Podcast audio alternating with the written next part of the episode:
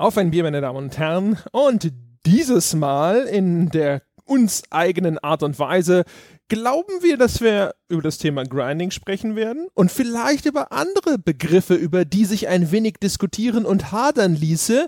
Aber ob das tatsächlich passiert, wissen wir noch nicht. Das werden wir sehen und wir sind Jochen Gebauer und ich heute in trauter Zweisamkeit. Hallo Jochen. Hallo André. Traute Zweisamkeit. Ach, wie früher. Ja, hm. wie vorm Krieg ist es schön. ja, der Stange ist jetzt ja im Urlaub offiziell. Ja, also äh, äh tatsächlich arbeitet er just in diesem Moment noch an seinem Magazin, bevor er in den Urlaub verschwindet. Ho hoffe ich. Oder? Ja, also ich nehme es an, stark. Aber quasi, wenn diese Folge ausgestrahlt wird und die Hörer sie hören, dann ist der Sebastian schon im verdienten Erholungsurlaub. Korrekt, ja. Dann äh, liegt er schon irgendwo auf seinem Balkon und streichelt die Regenwürmer. Wir hingegen verköstigen jetzt Bier und ich erzähle es gleich mal. Ich trinke ein The Weiherer heißt es, glaube ich, dieser Schriftzug schwer zu lesen, Kellerbier, naturtrüb, das mir auch der gute Christopher gesteckt hat bei meinem Besuch in seinem Podcast, Schrägstrich Video-Dingsbums da.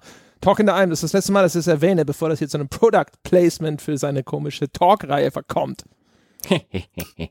Ich äh, trinke ja ein Bier, das mir der Friedmann, großartiger Name übrigens, zum Hörerstammtisch nach Darmstadt mitgebracht hat. Und zwar ist das ein Mokka Stout von Braustübel, also von der Darmstädter Brauerei. Ich bin gespannt. Aha. Ist da irgendwie Kaffee mit drin oder heißt es nur Mokka?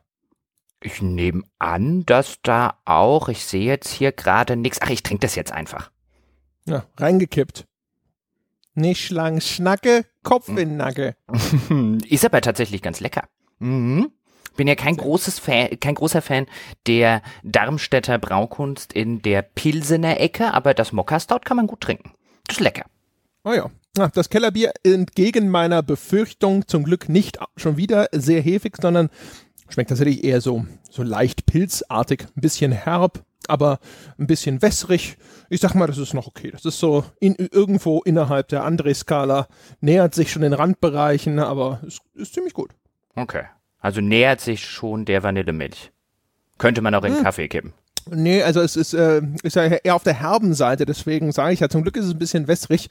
Dass ich, äh, ich stelle mir das vor wie so eine Zielscheibe, weißt du? Und es ist so vom Bullseye ist es schon deutlich entfernt. Es ist eher so einer der äußeren Ringe, so eine Doppel 7 oder so auf der Dartscheibe. Wenigstens ist es keine, ja, Doppel 2. ja, genau. Immer, immerhin. Eieiei. Ich lädt der Christoph aber auch nicht mehr ein. Naja, es geht ja nicht, dass. Ich meine, es ist ja schon ganz schön clever, mir gleich einen ganzen Kasten Bier mitzugeben und zu glauben, dass ich dann dieses Zockernde ein die ganze Zeit erwähne. Ja, aber so geht's ja nicht. Das ist ja zu, ist zu subversiv. Ja, zweimal oder dreimal habe ich es schon gesagt oder sowas. Das muss jetzt dann irgendwann reichen. In Zukunft sage ich halt einfach nur noch von dem netten Christopher Gasulke. Das muss dann genügen. So. Ja. Aber jetzt, äh, während du dich durch einen Kasten Bier grindest, reden wir über Grinding, oder? Und vielleicht noch, wie du gesagt hast, über die ein oder andere Begrifflichkeit, über die es sich vortrefflich zu diskutieren lohnen könnte. Das ist korrekt, genau. Und wir steigen ein, so wie wir es in vielen unserer besten Folgen getan haben, mit einer steilen These von Jochen Gebauer, habe ich mir sagen lassen. Ach so, ja? Ja. Ja? Ach, nur weil ich dir die im Skype versprochen habe, heißt das noch lange nicht, dass ich sie vor allen Leuten erzähle. Wie anteasern und dann nicht delivern? Sowas machen wir nicht. Ähm, ja, meine steile These, die ich dir auch im Skype geschrieben habe, war, ich habe nämlich neulich etwas länger und etwas häufiger über das Thema Grinding nachgedacht, beziehungsweise über die Begrifflichkeit und über die Verwendung des Begriffes Grinding. Und je länger ich drüber nachgedacht habe, desto mehr kam ich zu der folgenden steilen These. Eigentlich gibt es in fast allen Spielen Grinding. Wir nennen es aber nur in gewissen Fällen so. Hm, These. Tada! Ich denke, diese These erfordert mal wieder, wie so oft, dass man erstmal sich darüber einigt, was wir unter Grinding überhaupt verstehen. Was verstehst du denn unter Grinding?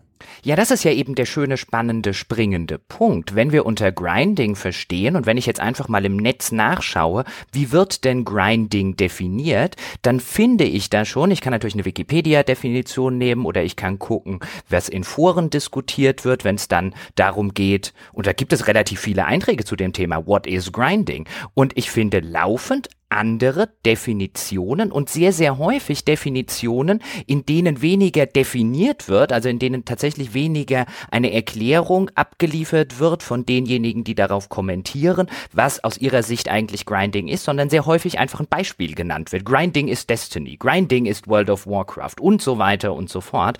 Und ich fand am Schluss, nachdem ich mich das immer so ein bisschen eingelesen habe, finde ich tatsächlich ganz interessant, was ist denn eigentlich Grinding? Und ich glaube, wenn wir jetzt auch Hörer fragen würden, wir würden von 30 Leuten 20 unterschiedliche Definitionen bekommen. Nicht vielleicht komplett im Kern unterschiedlich, aber in nennenswerten und in spannenden und in wichtigen Nuancen. Das war jetzt eine ziemliche Non-Antwort, Gebauer. Ich meine, ich habe ja nicht gefragt, was jetzt hier Hans und Mirko auf dem Pausenhof unter Grinding verstehen. Wenn du die These aufstellst, musst du ja eine Vorstellung davon haben, was Grinding bedeutet. Nun ganz klassisch wäre es Grinding, man macht dieselbe Sache wieder und wieder und wieder und wieder und wieder. Das wird häufig unter Grinding verstanden oder in der Regel, das ist der Kern von Grinding. Wenn man jetzt zum Beispiel eins von vielen möglichen Beispielen, ein japanisches Rollenspiel nimmt und dann haben immer Leute ein bisschen Angst davor, oh, muss ich irgendwann grinden. Und das bedeutet, muss ich irgendwann Kämpfe wieder und wieder und wieder, laufend wieder die gleichen Zufallskämpfe absolvieren, um im Level zu steigen. Das empfinden die dann als Grind. Oder mache ich im Endgame eines Online-Rollenspiels die gleichen fünf Quests jeden Tag wieder und wieder und wieder, dann nennt man das in der Regel einen Grind. Das ist das, was häufig unter Grinding verstanden wird. Nun ist aber meine These, das passiert in den meisten, nicht in allen, in den meisten Spielen aber auch und wird häufig genug nicht als Grinding bezeichnet. Und ich finde es interessant, einfach mal darüber zu diskutieren, warum eigentlich nicht. Wenn ich jetzt ein Beispiel nehme, ein ganz klassisches altes Beispiel. Warum ist Schach kein Grinding? Ich mache immer wieder das Gleiche. Jetzt kann man natürlich selbstverständlich sagen, ja, aber jedes Spiel spielt sich dynamisch anders und dann sind wir schon mitten in der Diskussion. Aber eigentlich mache ich das Gleiche wieder und wieder. In den meisten Spielen, in den meisten Open-World-Spielen mache ich die gleichen drei, vier Gameplay-Loops wieder und wieder und wieder. In den meisten Rollenspielen mache ich die meisten oder die gleichen Gameplay-Loops wieder und wieder und wieder. Und dann ist einfach die Frage, warum ist das kein Grind? Warum begreifen wir das nicht als Grind? Du hast immer noch nicht gesagt, was deine Definition von Grind ist, glaube ich. ich würde aber auf die Frage einfach mal antworten und zwar, weil, also meine Definition von Grind wäre auf jeden Fall schon mal äh, weniger allgemein als das, was du vorgetragen hast, weil mir fehlt der Aspekt, der ja auch dazu führt, dass Grinding eher negativ konnotiert ist, nämlich nicht nur das Wiederholen einer Aufgabenstellung, sondern das Wiederholen einer monotonen Aufgabe und häufig vor allem auch einer anspruchslosen Aufgabe.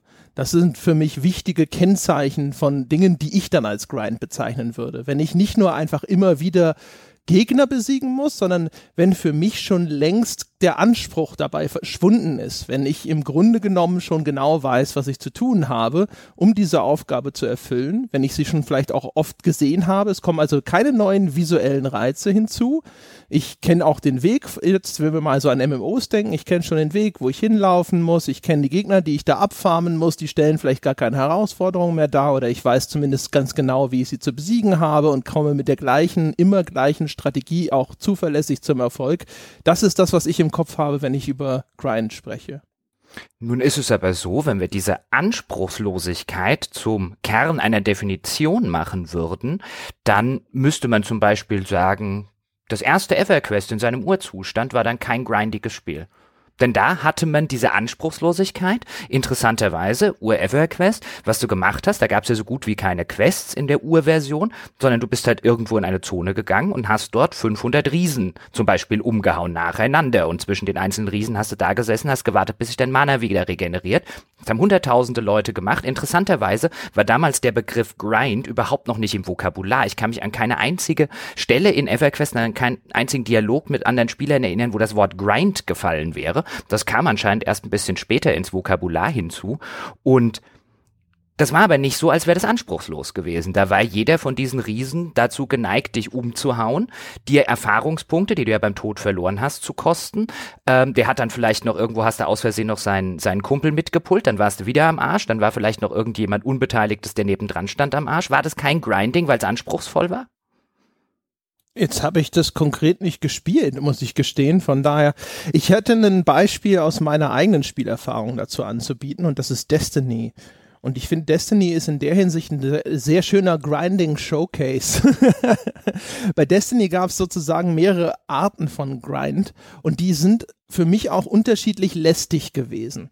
Also zum einen gab es das, was ich wirklich jetzt als das, was so auch meiner Definition nach so ein bisschen klassisch nerviger, monotoner Grind war, das waren diese Chest Runs in Destiny konnte man an bestimmten Stellen immer Kisten finden, in denen war dann mit einer bestimmten Wahrscheinlichkeit was Vernünftiges drin. Und das war nach einer Zeit so, dass sich etabliert hatte, wo diese Kisten immer spawnen. Da gab es verschiedene Punkte innerhalb eines Areals, wo diese Kisten spawnen konnten immer zufällig ausgewählt zwischen mehreren Punkten. Und dann bist du eigentlich nur noch die, immer wieder diese Route abgelaufen und hast geguckt, ist die Kiste da? Nein. Ist die Kiste hier? Nein. Ist die Kiste dort? Nein. Ist die Kiste da? Oh, da ist die Kiste. Kiste aufgemacht, reingeguckt. Ja, scheiße. Nichts in der Kiste drin. Jetzt muss ich warten, bis die Kiste wieder irgendwo anders spawnt. Rumgelaufen, geguckt, ist die Kiste da? Das war für mich so wirklich ganz klassisches, dumpfes, hohles Grinding wo auch nachdem dann etabliert war, wo diese Kisten erscheinen, überhaupt kein Anspruch mehr drin war. Es gab gar keinen Lernerfolg mehr. Ich habe einfach nur diese eine monotone Tätigkeit immer wieder wiederholt, weil es trotzdem der schnellste Weg war, an besseres Equipment zu kommen. Und der viel spaßigere Weg, jetzt zum Beispiel, keine Ahnung, Strikes zu spielen und zu hoffen, dass cooler Loot droppt, der war eine Zeit lang, die haben das dann hinterher auch gepatcht, was da drin ist und sowas, das ging dann nicht mehr so leicht, aber das war halt vom Aufwand, den du betreiben musstest, so viel höher, dass du dir gedacht hast, naja gut, das ist zwar scheiße doof, aber das mache ich jetzt mal eine Zeit lang, weil ich kann in zwei Stunden theoretisch mit ein bisschen Glück das gleiche kriegen, was ich halt in dem anderen Modus mit zehn Stunden nur erreichen kann. So, das ist so das eine. Das andere, was du schon angesprochen hast und wo es dann interessanter wird, ist tatsächlich, du hast ja dann auch diese Strikes gespielt, immer und immer wieder. Und das ist auch so vom, was, was man aus dem Bauch raus als Grinding, also was ich aus dem Bauch raus zumindest als Grinding beschreiben würde, und da trifft so ein bisschen das drauf zu, was du eben schon gesagt hast. Das wurde nicht völlig anspruchslos, weil natürlich waren diese Gegnerhorden immer noch teilweise gefährlich. Aber es gab halt, du warst halt immer mehr eingespielt und du wusstest irgendwann, jetzt an der Stelle habe ich eine optimale Strategie gefunden und die hast du dann immer wieder und wieder wiederholt. Dann kamen später aber Stellen, wo du vielleicht keine optimale Strategie hattest oder weil es ja auch im Team gespielt wird, irgendeiner deiner Mitspieler hat sich nicht optimal verhalten und dann musst du improvisieren und dann wird es wieder ein bisschen interessanter.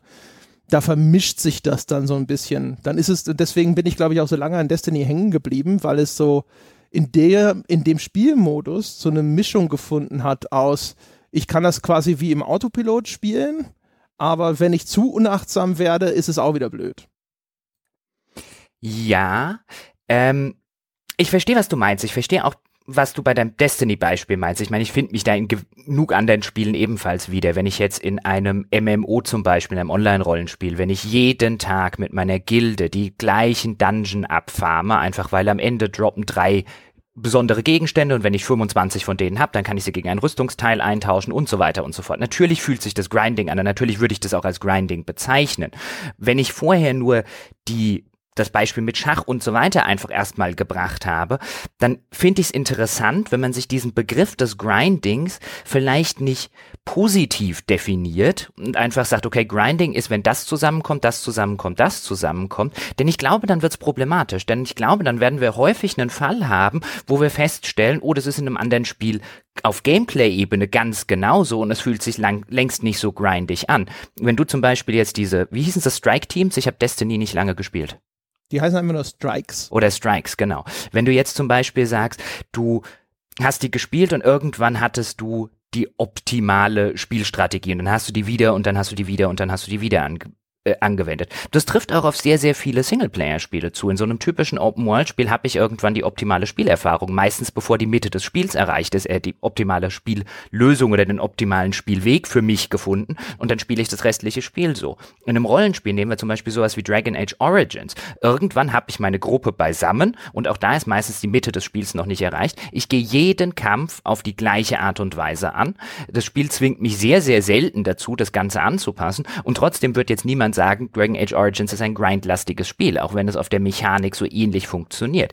Deswegen meine These, vielleicht sollten wir Grinding eben mal zur Abwechslung nicht positiv definieren, indem wir sagen, okay, der Faktor, der Faktor, der Faktor gehört dazu, sondern negativ definieren und uns fragen, wann beginnt denn Grinding, wenn wir was weglassen? Wenn wir bei Dragon Age Origins die Geschichte weglassen und die Dialoge weglassen, dann fühlt sich das garantiert wie ein riesengroßer Grind an.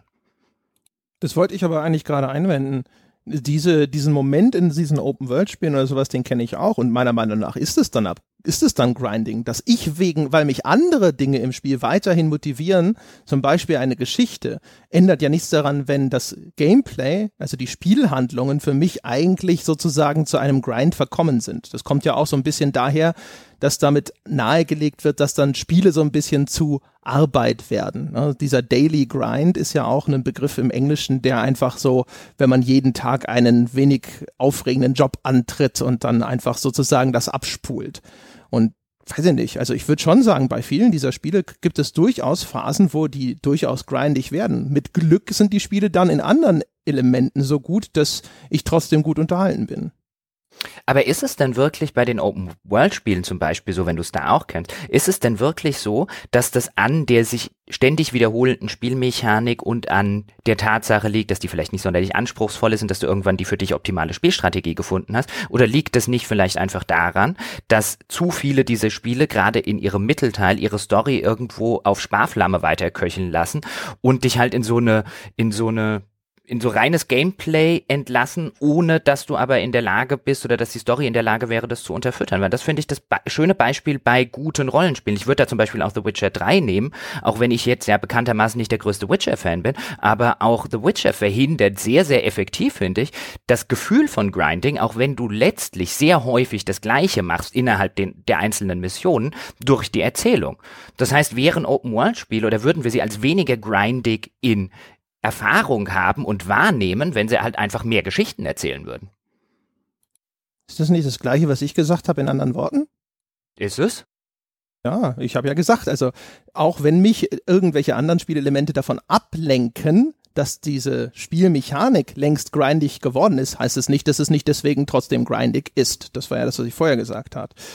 Ich, ich glaube halt, also wie gesagt, ich, ich komme darauf zurück, dass für mich halt einfach dieses dieses monotone Wiederholen von, von der immer gleichen Aufgabe, also gerade diese Monotonie, das ist halt das Ding, was sich so einstellt. Wie gesagt, wenn ich, wenn ich immer den gleichen äh, Gegner sozusagen immer auf der gleichen Strecke erledige. Das ist halt was anderes, als wenn halt zum Beispiel ich in der Welt wenigstens an einem anderen Ort bin. Und selbst wenn sie die blöde Skin und vielleicht ein paar von den Animationen des Gegners ein bisschen anders gestalten, sodass halt irgendwas noch da ist, was einen Stimulus bedeutet.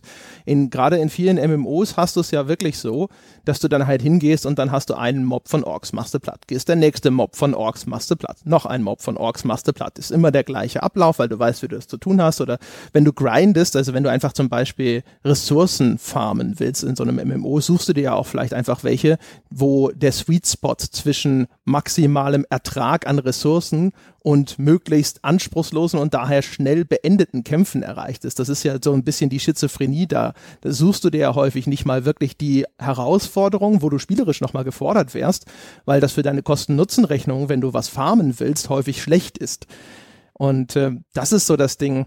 Wenn wenn eine spielerische Herausforderung noch da ist, dann ist ja immer noch eine Lernerfahrung mit dabei. Eine Lernerfahrung insofern, dass ich halt zum Beispiel, wenn ich eine Gruppe von Bossgegnern habe, dann habe ich einmal den Prozess, den ich optimieren kann. Also ich kann mir überlegen, welchen ich zuerst ausschalte, idealerweise, damit ich diesen Kampf gewinnen kann. Aber die Ausführung ist dann zusätzlich anspruchsvoll. Also ich muss nicht nur den richtigen Plan haben, sondern ich muss auch die bei der Exekution des Ganzen dazulernen und meine erworbenen Fähigkeiten einsetzen. Und währenddessen beim Grinding, wenn ich erstmal rausgefunden habe, wie es sozusagen wie der Prozess optimal ist, jetzt mal zurückgekommen auf dieses Beispiel aus Destiny mit den Kisten, sobald ich da die da ist der einzige Anspruch vielleicht noch die Prozessoptimierung, ne? welche Kiste zuerst und welche Punkte ablaufen, was sind die kürzesten Wege, was ist sozusagen der ideale Run dazwischen, um diesen Prozess zu optimieren. Aber die Ausführung, sobald diese Prozessoptimierung stattgefunden hat, ist dann völlig anspruchslos. Und das ist dann sozusagen das, das umgekehrte Extrembeispiel. Aber interessant, dass du es ansprichst, weil darauf wollte ich auch noch zu sprechen kommen, diese Schizophrenie, wie du es gerade genannt hast. Warum machst du das denn in Destiny? Du könntest ja deine Zeit in Destiny auch mit anspruchsvolleren, mit dynamischeren, mit äh, interessanteren Sachen verbringen und Tätigkeiten. Aber du machst es halt trotzdem. Und wie du es gerade schon angesprochen hast, das nehme ich auch immer wieder wahr und beobachte ich dann auch bei mir. Ich suche mir wirklich in solchen Fällen die tumbest, dümmst mögliche Weise, die, die garantiert am langweiligsten ist, wegen dieser Kosten-Nutzen-Rechnung im Kopf. Ja, aus eben dem Grund. Ne? Das Spiel hat dir irgendeine Karotte hingehalten, die du erreichen möchtest oder die es zu erreichen gilt. Und der Optimierer in dir sagt, okay, der kürzeste Weg zu diesem Zielpunkt ist dieser. Und diesen, diesen Schritt zu gehen, zu sagen, ich bin, ich, ich nehme den ineffizienteren, also erheblich ineffizienteren, in diesem Falle bei Destiny damals, äh, Weg, weil es der spaßigere Weg ist, keine Ahnung. Manchmal triffst du diese Entscheidung eigentlich nicht, auch wenn es bescheuert ist. ja, aber kommen wir vielleicht mal wieder zurück zu dieser, zu dieser ursprünglichen These. Also, gibt es denn Spiele oder wie viele Spiele gibt es denn, die im Kern, wenn man sozusagen den ganzen, die ganzen Klamotten entfernt und die Spiele nackt auf den Gameplay-mechanischen Kern reduziert, wie viele davon sind denn kein Grinding? Das, hängt ja, wie gesagt, stark von der ganzen äh, Definition ab. Wenn ich mir jetzt Spiele anschaue, die ich so zuletzt gespielt habe, könnte man zum Beispiel sagen, keine Ahnung, sowas wie Hollow Knight, war das jetzt Grinding? Da läufst du dann halt rum und du kehrst auch manchmal in bereits besuchte Gebiete zurück und dann sind dort Gegner respawned oder du bist zwischendrin äh, speichern gegangen und wenn du abspeicherst, dann kommen ja alle Gegner neu, so wie das ja auch in, zum Beispiel in Bloodborne der Fall ist und dann musst du die neu besiegen. Kann man sagen, ist Grind zu einem gewissen Grade fühlt es sich vielleicht auch manchmal grindy an bei den schwächeren Gegnern. Aber solange die Herausforderung noch besteht, solange ich tatsächlich da, wenn ich auf einen Gegner treffe, noch immer so ein bisschen gucken muss, weil ich einfach noch nicht weiß, wie ich den Ideal angehe oder weil selbst die ideale Spielstrategie einfach von mir erfordert, dass ich in meiner Reaktionsgeschwindigkeit oder in der Art, wie ich den Gegner lese und wie ich äh, taktisch agiere, weiterhin anspruchsvoll bleibt, habe ich das dann nicht als äh, Grind empfunden.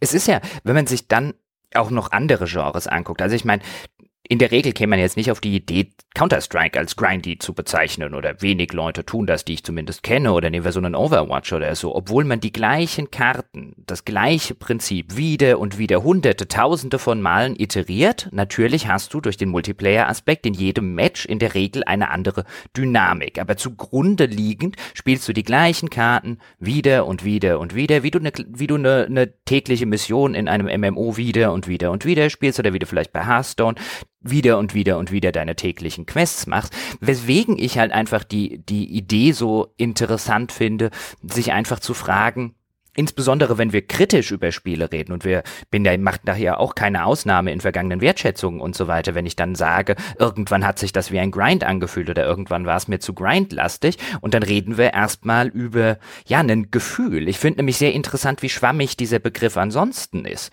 und wie häufig man sich auch online vor Diskussionen wiederfindet, wo dann Leute tatsächlich drüber streiten, ob das Grinding ist oder ob das noch kein Grinding ist. Dann liest man es mittlerweile in sehr, sehr vielen Testberichten zum Beispiel. Ich habe mir aus Interesse mal die Testberichte von World of Warcraft aus dem Jahr 2005 angeguckt. Weißt du, in wie vielen davon ich den Begriff Grind gefunden habe? In keinem. Ich weiß gar nicht, wie alt dieser Begriff ist und also ab wann der wirklich in Mode gekommen ist. Weil der Warcraft ist ja schon ein paar Tage her. Ich meine, ein noch frappierenderes Beispiel als dein Counter-Strike wären ja Beat'em-Ups, sowas wie Street Fighter. Also da mhm. treten dann die immer gleichen Figuren vor einem immer gleichen Hintergrund wieder und wieder gegeneinander an. Aber da hast halt natürlich immer da, wo menschliche Beteiligung da ist, ist halt automatisch das Geschehen nicht mehr so richtig vorausberechenbar. Und deswegen sage ich ja, also ich komme halt auf sowas wie einen monotonen Ablauf auf eine Uniformität in den eigentlichen Spielabläufen komme ich schon immer wieder zurück. Ich habe schon das Gefühl, dass das was ist, auf das man sich wahrscheinlich verständigen könnte, wenn es darum geht, wie dieser Begriff zu verstehen ist. Ja, darüber äh, ließe sich durchaus das Ganze verständigen. Ich würde halt argumentieren, dass das nicht als fundamentale Definition taugt oder als integraler Bestandteil insofern, weil ich glaube, du musst immer irgendwas weglassen. Ich glaube, du kannst ein Spiel machen, das sich nicht grindförmig anfühlt, obwohl es die von dir genannten äh, Dinge beinhaltet. Wenn du es dadurch auf andere Weise durch irgendwas ersetzt, wie zum Beispiel Geschichten. Also ich meine, wir müssen uns ja wahrscheinlich auch nicht drüber unterhalten, dass sich in der Regel ein Walking Simulator nicht sonderlich grindy anfühlt oder ein halbwegs anständiges Adventure nicht sonderlich grindy anfühlt, einfach weil es sehr storylastige lineare Erlebnisse sind.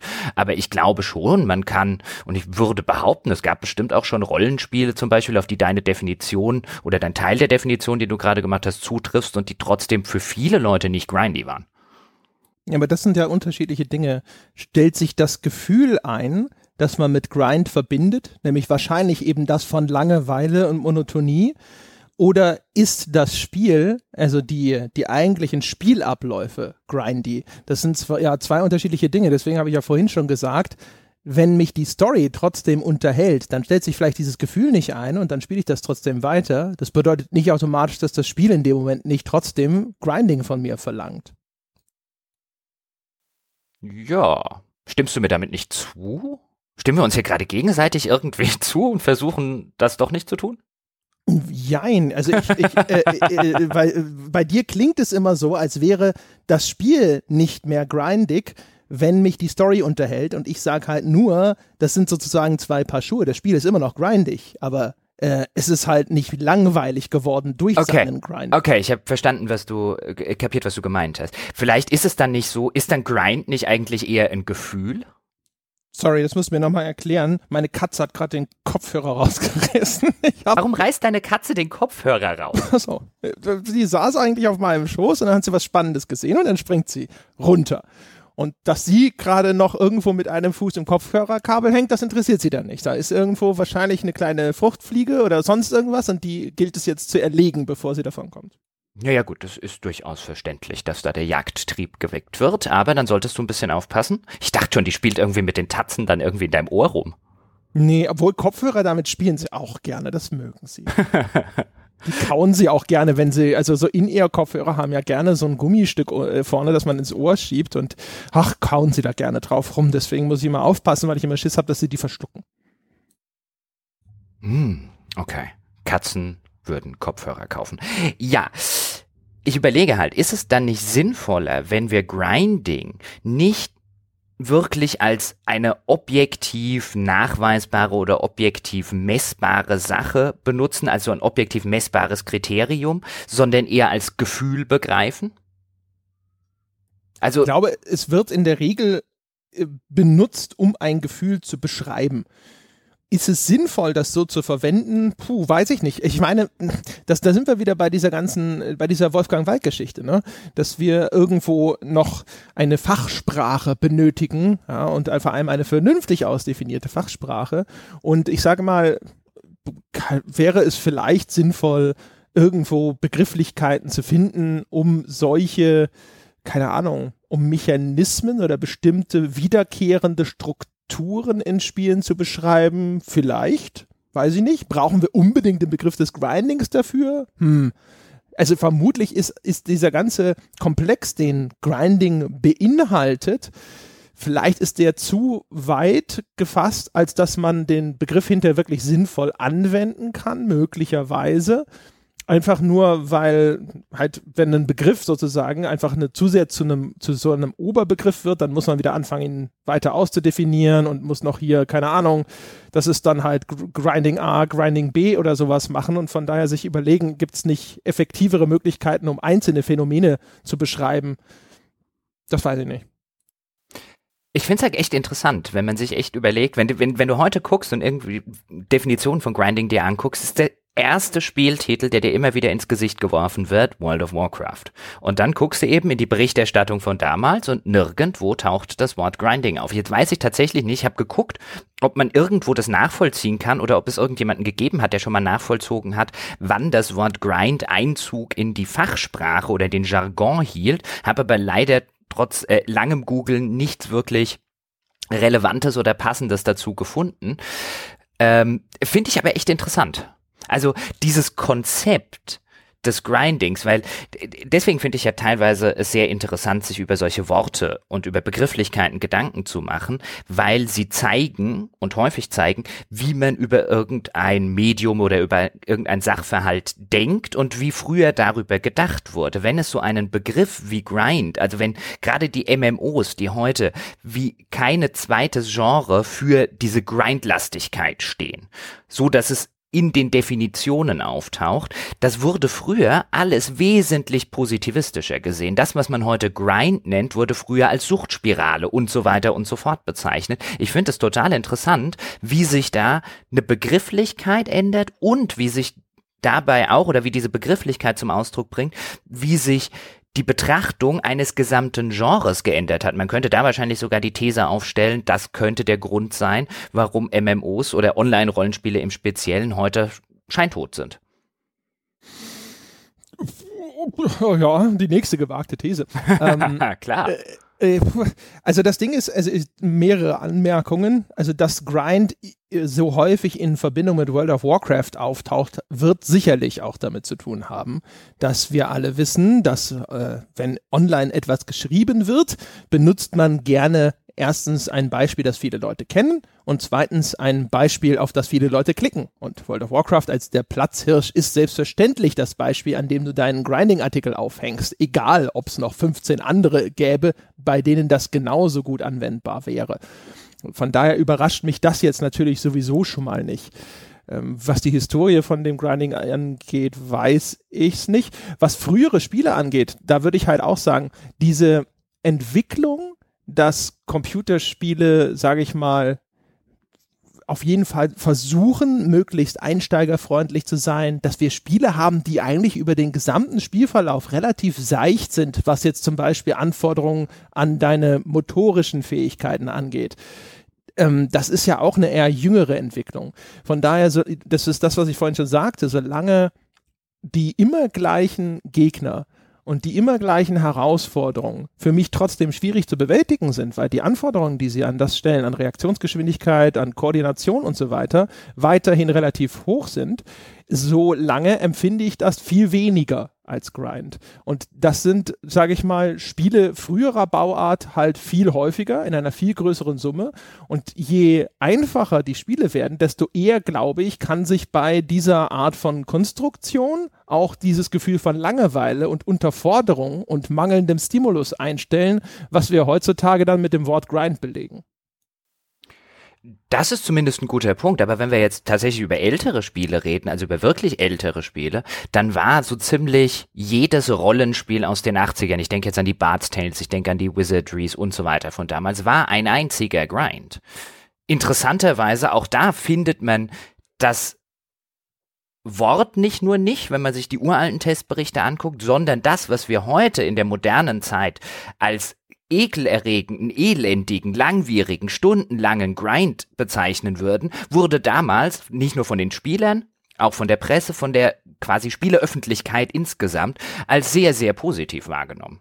Oh, bei einem, mhm. bei einem, bei einem Bard's Tale oder bei einem Wizardry, da steckten ja Stunden voller Dungeon-Spaß und so weiter drin. Dass du immer wieder den gleichen Gameplay-Loop machst, sehr, sehr selten unterbrochen von äh, Storyfetzen. Das kommt das ist eher so eine, so eine moderne äh, Interpretation. Deswegen, da finde ich es auch interessant, wie sich die Ansprüche einfach an ein Spiel gewandelt haben.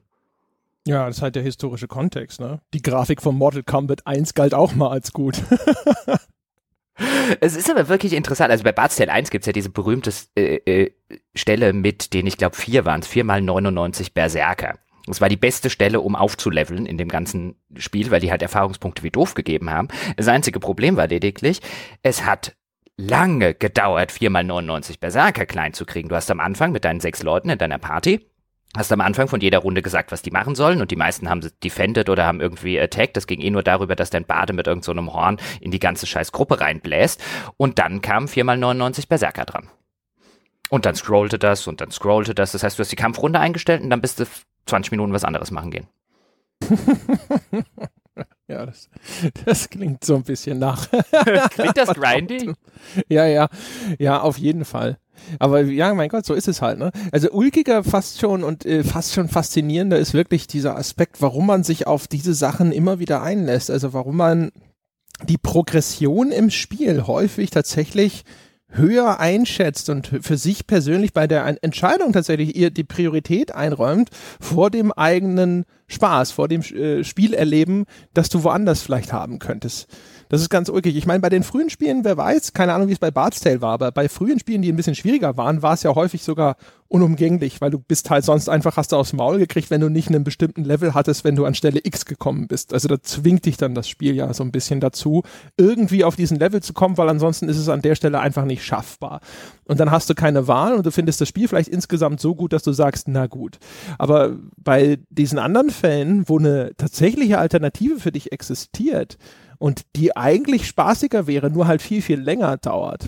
Das ist ja eigentlich auch so ein bisschen worauf äh, Free-to-Play gerne mal baut. Dass es sagt, du kannst dir das ja auch im Spiel zusammensparen, was du brauchst, und dann kannst du diesen gleichen Inhalt, den ich dir verkaufen will, gegen echtes Geld freischalten. Es dauert halt nur, keine Ahnung, 20 Tage oder du könntest es sofort haben. Und auch da entscheiden sich ja anscheinend viele Menschen dafür zu sagen, nee, das dauert mir zu lange. Ich möchte einen schnelleren Weg, auch wenn der sozusagen weniger Spaß macht.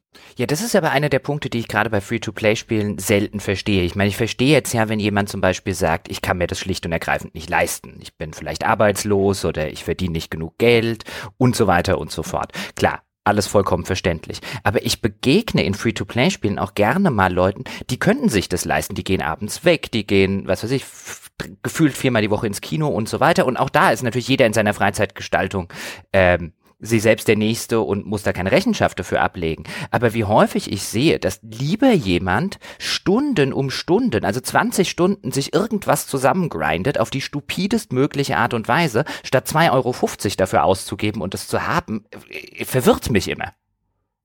Vielleicht ist aber auch Grind zu Unrecht zu negativ eingeordnet, weil es gibt es gibt bestimmt Menschen, denen genau das Spaß macht. Dieses, also so widersprüchlich das klingt, aber eine relativ anspruchslose, simple Aufgabe, die immer wieder so eine kleine Belohnung verspricht. Das manchmal, weiß ich nicht, ich meine, es gibt ja auch Momente im Leben, weißt du, wo man so da sitzt und sagt so, keine Ahnung, ich will heute Abend nichts Anspruchsvolles schauen, ich will mich mit irgendwas Anspruchslosem berieseln lassen. Gibt's, kenne ich zumindest. Und vielleicht gibt's ja auch genau diese gleiche Situation für Leute, die halt da sitzen und sagen so, also irgendwie war das angenehm, mal so was Anspruchsloses, Hohles, so eine nette Beschäftigung zu machen, so ein bisschen den Gang rauszunehmen im Hirn? Das ganz bestimmt. Ich meine, ich merke das tatsächlich bisweilen an mir selbst, dass ich in einem, in einem Online-Rollenspiel zum Beispiel beschließe, okay, jetzt gehst du mal ganz entspannt zwei Stunden Holz farmen oder Erz farmen, ich mache Musik an oder ich mache einen Podcast an oder ich gucke nebenbei irgendeine Serie auf dem zweiten Monitor und dann finde ich das relativ entspannend. Ich könnte es nicht den ganzen Tag machen oder jeden Tag machen, aber so ab und zu was total Stupides, was total Stumpfes, bei dem garantiert nichts schiefgehen kann und bei dem ich nachher, nach den zwei Stunden, dieses schöne Gefühl habe, hoch, jetzt hast du endlich mal deine Arbeit erledigt. Es fühlt sich so ein bisschen an, wie du hast jetzt zu Hause endlich mal aufgeräumt. Ja, ich habe äh, festgestellt zum Beispiel, als ich so drüber nachgedacht habe, als ich EverQuest 2 gespielt habe, dass wir ganz häufig so äh, hohles Grinding auch gemacht haben, wenn wir an irgendeiner Stelle mehrfach so richtig auf den Sack gekriegt haben.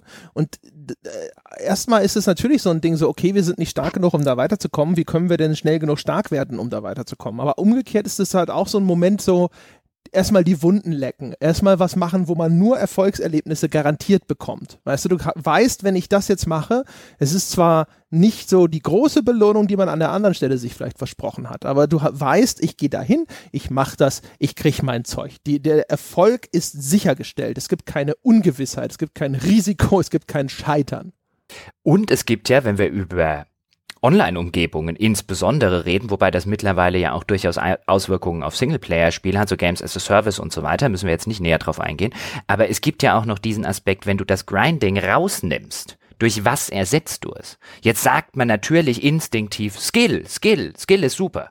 Ja, lass uns mehr skillbasierte Spiele haben. Und im ersten Moment sage ich ebenfalls, ja, lasst uns mir als Spieler ist es auch immer erheblich lieber, ich habe den Skill, statt einfach das stupide, okay, es kommt drauf an, wie viel Zeit ich investiere. Aber wenn dein Spiel halt nicht mehr zeitbasiert ist, gerade bei Online-Spielen, sondern rein skillbasiert, dann wirst du über relativ kurze Zeit wahrscheinlich einen erheblichen Teil deiner Spieler verlieren. Weil dann hast du häufig genug, dann haben die Spieler haben nicht den nötigen Skill und nicht die nötige Geduld, um ihn sich vielleicht anzueignen und können ihn sich vielleicht auch nie aneignen. Wenn du ein rein skillbasiertes Spiel hast, dann wirst du halt immer oder ein skillbasiertes System hast, dann wirst du halt immer eine Top-Percentage haben, die halt einfach besser ist als alle anderen. Es werden nicht alle gleich stark sein, siehe Fußball oder siehe jede Sportart, die man sich vorstellen kann. Und wenn du halt einen Grind etablierst und ein System, das auf Grind basiert, dann haben alle die gleichen Ausgangsvoraussetzungen. Dann kann jeder an dieses Ziel kommen.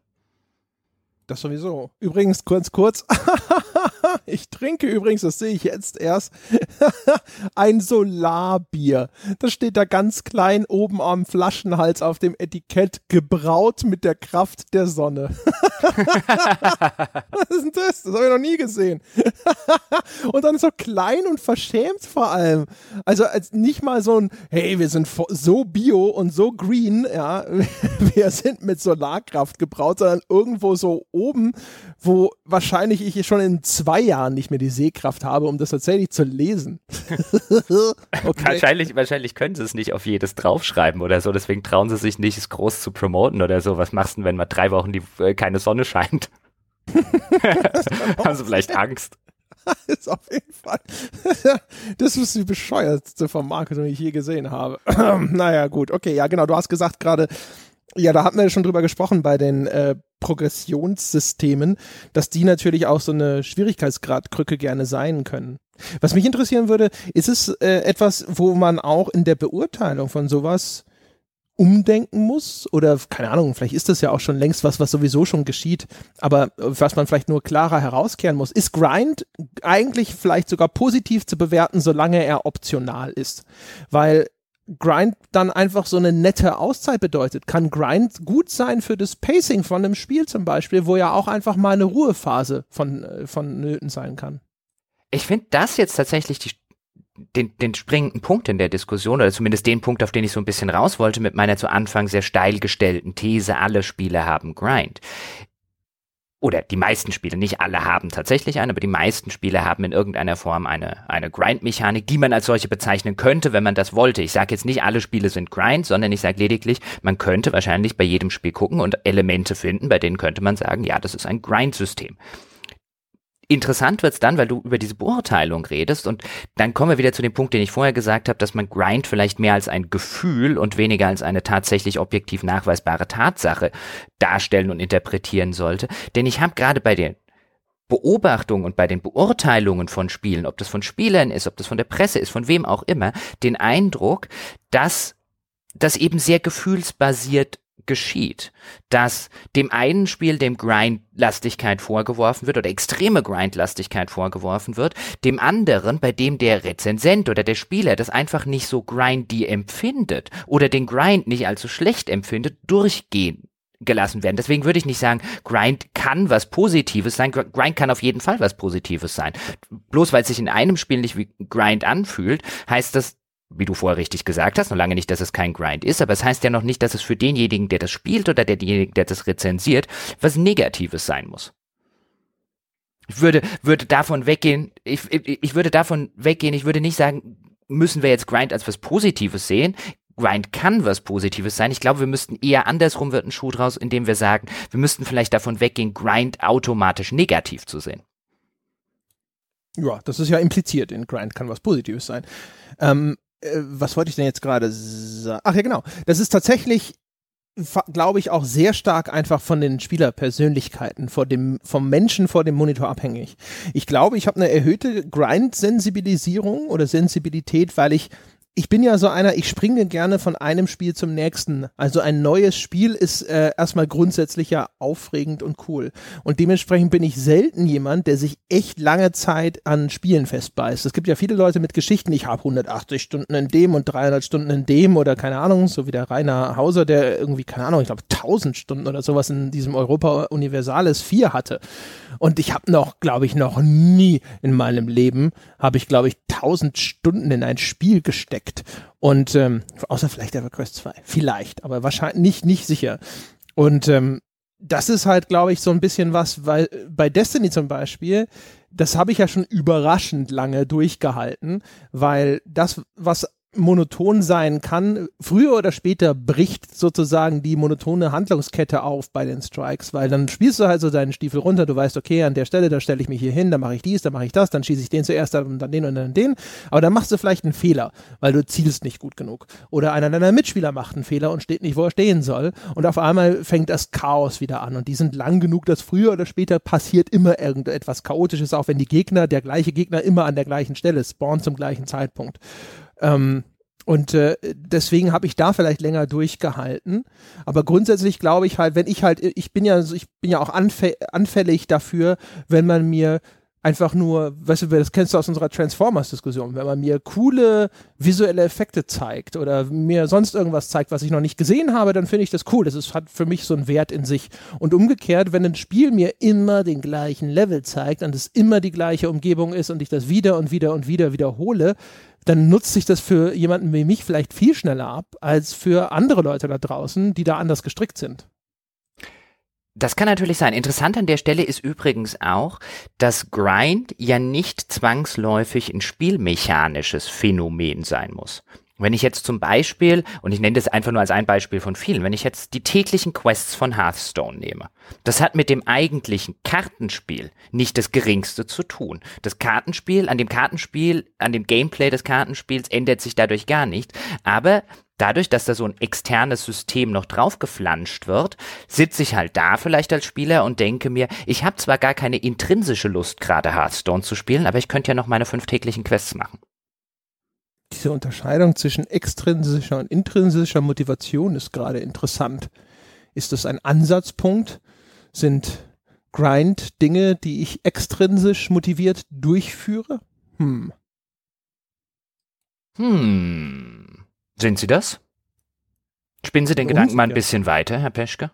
On the fly. Erwähnt, da habe ich nur ganz kurz so, so gedacht, ist da ein Lämpchen, das gerade angeht? Ich weiß es gar nicht. Wenn wir mal so darüber nachdenken an der Stelle, das ist jetzt echt super ad hoc, aber es ist ganz interessant, darüber mal nachzudenken, ob das äh, eine Sache ist, wenn ich etwas als Grind empfinde, stellt sich dieses Gefühl in dem Moment ein, wenn die intrinsische Motivation zumindest eine bestimmte Schwelle unterschreitet und ich am Ende, wenn nur noch das Endziel, das Ergebnis, die Belohnung, der Spielfortschritt oder was auch immer ich vielleicht an Ressourcen dafür bekomme, wenn das tatsächlich am Ende das einzige ist, der einzige Grund ist, warum ich diese Handlung nur noch durchführe.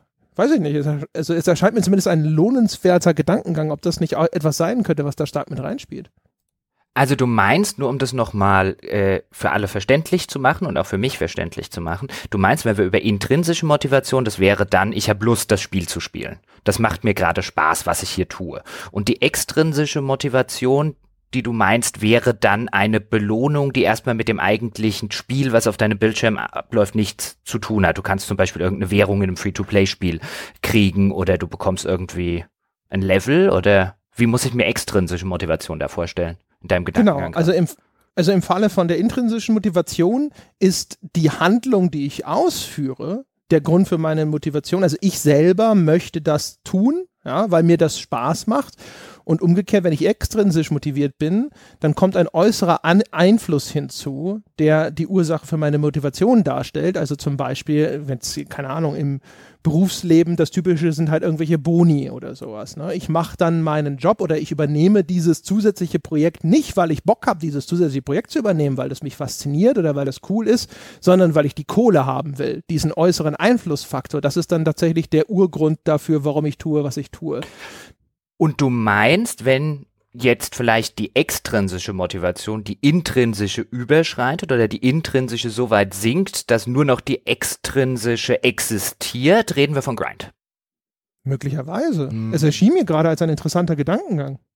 Hm da ist tatsächlich was dran, wenn man sich diese, wenn man jetzt auch wirklich solche Level-Systeme, solche Progressionssysteme und so weiter, die in den meisten modernen Spielen drin sind, einfach mal als eher was Extrinsisches ansieht, also eher was, als ich tue etwas, damit ich irgendwann diesen Skill bekomme oder diesen Level bekomme und nicht ich tue das, weil es mir hier gerade Spaß macht. Hm, das ist ein guter Punkt.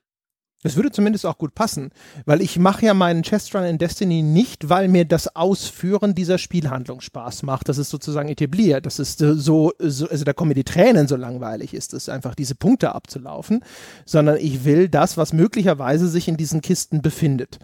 Und das heißt aber, das ist etwas, das ist außerhalb dieses eigentlichen Spielsystems, eigentlich außerhalb der eigentlichen Spielmechanik, die notwendig ist, um es zu bekommen. Das heißt, ich nehme eine relativ öde Aufgabe auf mich, um etwas zu bekommen und vor allem auch in dem Falle, um es schneller zu bekommen. Und ähm, das würde auch zutreffen für alles, was so Farming angeht in irgendwelchen MMOs. Da ist auch die extrinsische Motivation, also die Ressourcen, die ich dadurch sammeln kann und dann das, was ich mir dafür kaufen kann, ja, sei es ein neues Mount, sei es keine Ahnung, oder auch einfach nur der Levelaufstieg und damit Zugang zu Dingen, die ich tatsächlich spielen will, wo dann meine intrinsische Motivation wieder übernehmen kann. Das ist ja das eigentliche, wo ich hin will. Und das andere ist ein Mittel zum Zweck, ein ein Übel, das ich in Kauf nehme, sozusagen. Das würde, das würde übrigens auch zum Beispiel auf sowas, weil ich es vorher auch mal eingangs erwähnt habe, dieses klassische, ich muss Level in einem japanischen Rollenspiel grinden. Ja, zutreffen. genau. Dann muss ich halt, also dann habe ich diesen, dann habe ich ja eher sogar noch einen extrinsischen Zwang statt einer Motivation, wobei die Motivation ist halt, dann kannst du das Spiel weiterspielen. Ja, genau. Dann kannst du halt in den nächsten Abschnitt und du willst also, das ist ja, halt, das ist dann so eine Form wahrscheinlich sogar also wahrscheinlich müsste man halt so eine, so eine, so eine Skala machen eigentlich, weißt du, wo halt dann von mir aus äh, auf der einen Seite, auf der einen, auf dem einen Extrem ist dann die extrinsische Motivation, auf der anderen ist die intrinsische Motivation. Das ist dann wieder so eine Sliding Scale, sagt man im, im Englischen. Und wo du dann halt irgendwo da bist, das ist dann halt natürlich nie wahrscheinlich ganz rein pur das eine oder das andere, weil wenn es nur noch extrinsische Motivation gibt, keine Ahnung, also außer dass es Bargeld, wie jetzt im Falle des Arbeitslebens oder sowas, dann wird das bei Spielen nicht ausreichen. Dann legst du es beiseite. So ein gewisses Maß an intrinsischer Motivation wird halt wahrscheinlich trotzdem weiter existieren müssen, wobei vielleicht fraglich kann, kann durchaus zum Beispiel sein, guck mal, bei World of Warcraft ist ja auch zum Beispiel die soziale Komponente immer etwas, was sehr stark im Gespräch ist. Du gehst einfach dahin, weil du mit den Leuten quatschen willst, mit denen du in einer Gilde bist. Und dann ist das sozusagen, das steht ja auch außerhalb des Spiels, ja, das ist dann etwas, was was dich motiviert, dieses Spiel zu spielen. Also was zumindest diese Spielhandlung angeht, ist es dann ja eine extrinsische Motivation, die vielleicht dazu führt, dass du etwas machst, was dich eigentlich schon vielleicht längst langweilt und es würde vor allen Dingen auch schön erklären, warum Spiele wie Overwatch oder Counter-Strike oder selbst wenn du online jeden Tag zwei oder drei Partien Schach spielst, zum Beispiel, warum das von den meisten Leuten nicht als Grind wahrgenommen wird, weil das in der Regel aus einer intrinsischen Motivation passiert. Oh, ich hab Bock auf eine Runde Counter-Strike.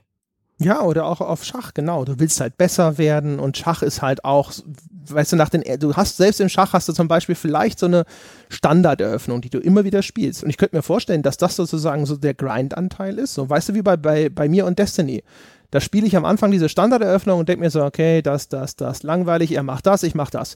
Aber irgendwo ist dann halt sozusagen dieses, dieses, dieser Chaos-Faktor so groß, dass du an den Punkt kommst, wo es für dich nicht automatisch klar ist, wo du nicht einfach nur noch ein Programm abspulst, sondern dann musst du analysieren und reagieren und dann, dann hast du wieder den Punkt erreicht, wo es für dich faszinierend wird. Beim, beim Schach ist es ja sowieso so. Also ich meine, wenn du dich tatsächlich verbessern willst im Schach, dann musst du grinden. Also dann, dann hast du sozusagen die extrinsische Motivation, dass ich will besser werden, was ja wahrscheinlich irgendwie auch ein bisschen extrinsisch ist in unserem Beispiel. Mhm. Und dann schaffst du dir die ganzen verschiedenen Eröffnungen in der Theorie drauf, weil sonst wirst du nicht besser. Ja, wobei, also ich will besser werden dürfte eine klassische intrinsische Motivation sein. Gut dann wäre das aber, aber ich überlege jetzt gerade, ja, ich habe das auch tatsächlich beim Schach, auch als ich noch im Verein gespielt habe, ich habe dieses Draufschaffen in Trainingssessions und zu Hause dann anhand von Beispielpartien von Eröffnungen überhaupt nicht als grindy empfunden.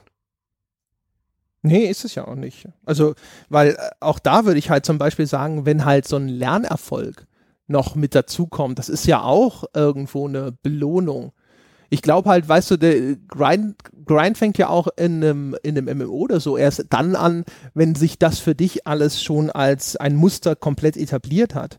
Am Anfang, wenn du dann halt drei Mobs weghaust, selbst wenn die relativ leicht sind, dann ist es ja trotzdem noch interessant. Du hast dann halt zwar ein relativ einfach errungenes Erfolgserlebnis, aber du wusstest vorher vielleicht noch nicht, wie reagiert denn dieser Gegner, was macht er überhaupt, wie stark ist der, Ich glaube, das ist halt so alles, wie gesagt, da kommen noch neue Stimuli rein für dich. Und deswegen ist es halt auch noch nicht abgenutzt. Aber wenn halt sozusagen sich dann einfach das gleiche Muster immer und immer und immer und immer wieder wiederholt, das fängt ja auch nicht an nach drei oder viermal äh, sich einzustellen, dieses Gefühl von Grind, sondern es braucht ja auch eine gewisse Masse an Wiederholungen und je nachdem, wie trivial und durchschaubar das System ist, wie schnell dieses Muster für dich sichtbar und deutlich wird, desto schneller wird sich wahrscheinlich das Gefühl auch einstellen.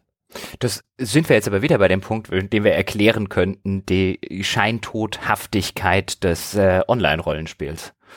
Und jetzt gerade im Vergleich zu World of Warcraft, weil damals kamen ja die meisten Leute, die vorher eben kein EverQuest oder ähm, wie hieß das andere Ding von Turbine damals, Assurance Call zum Beispiel oder kein Ultima Online, das waren ja immer noch die nischigeren Spiele. Und bei World of Warcraft, da kamen ja dann viele Leute dazu, die vorher noch nie ein MMO gespielt haben, wegen der Marke und wegen der großen Berichterstattung und wegen der Qualität des Spiels. Und die haben das dann ja hunderte, tausende teilweise von Stunden gespielt wo soll die intrinsische Motivation jetzt bei einem neuen MMO, das so ähnlich funktioniert, noch herkommen?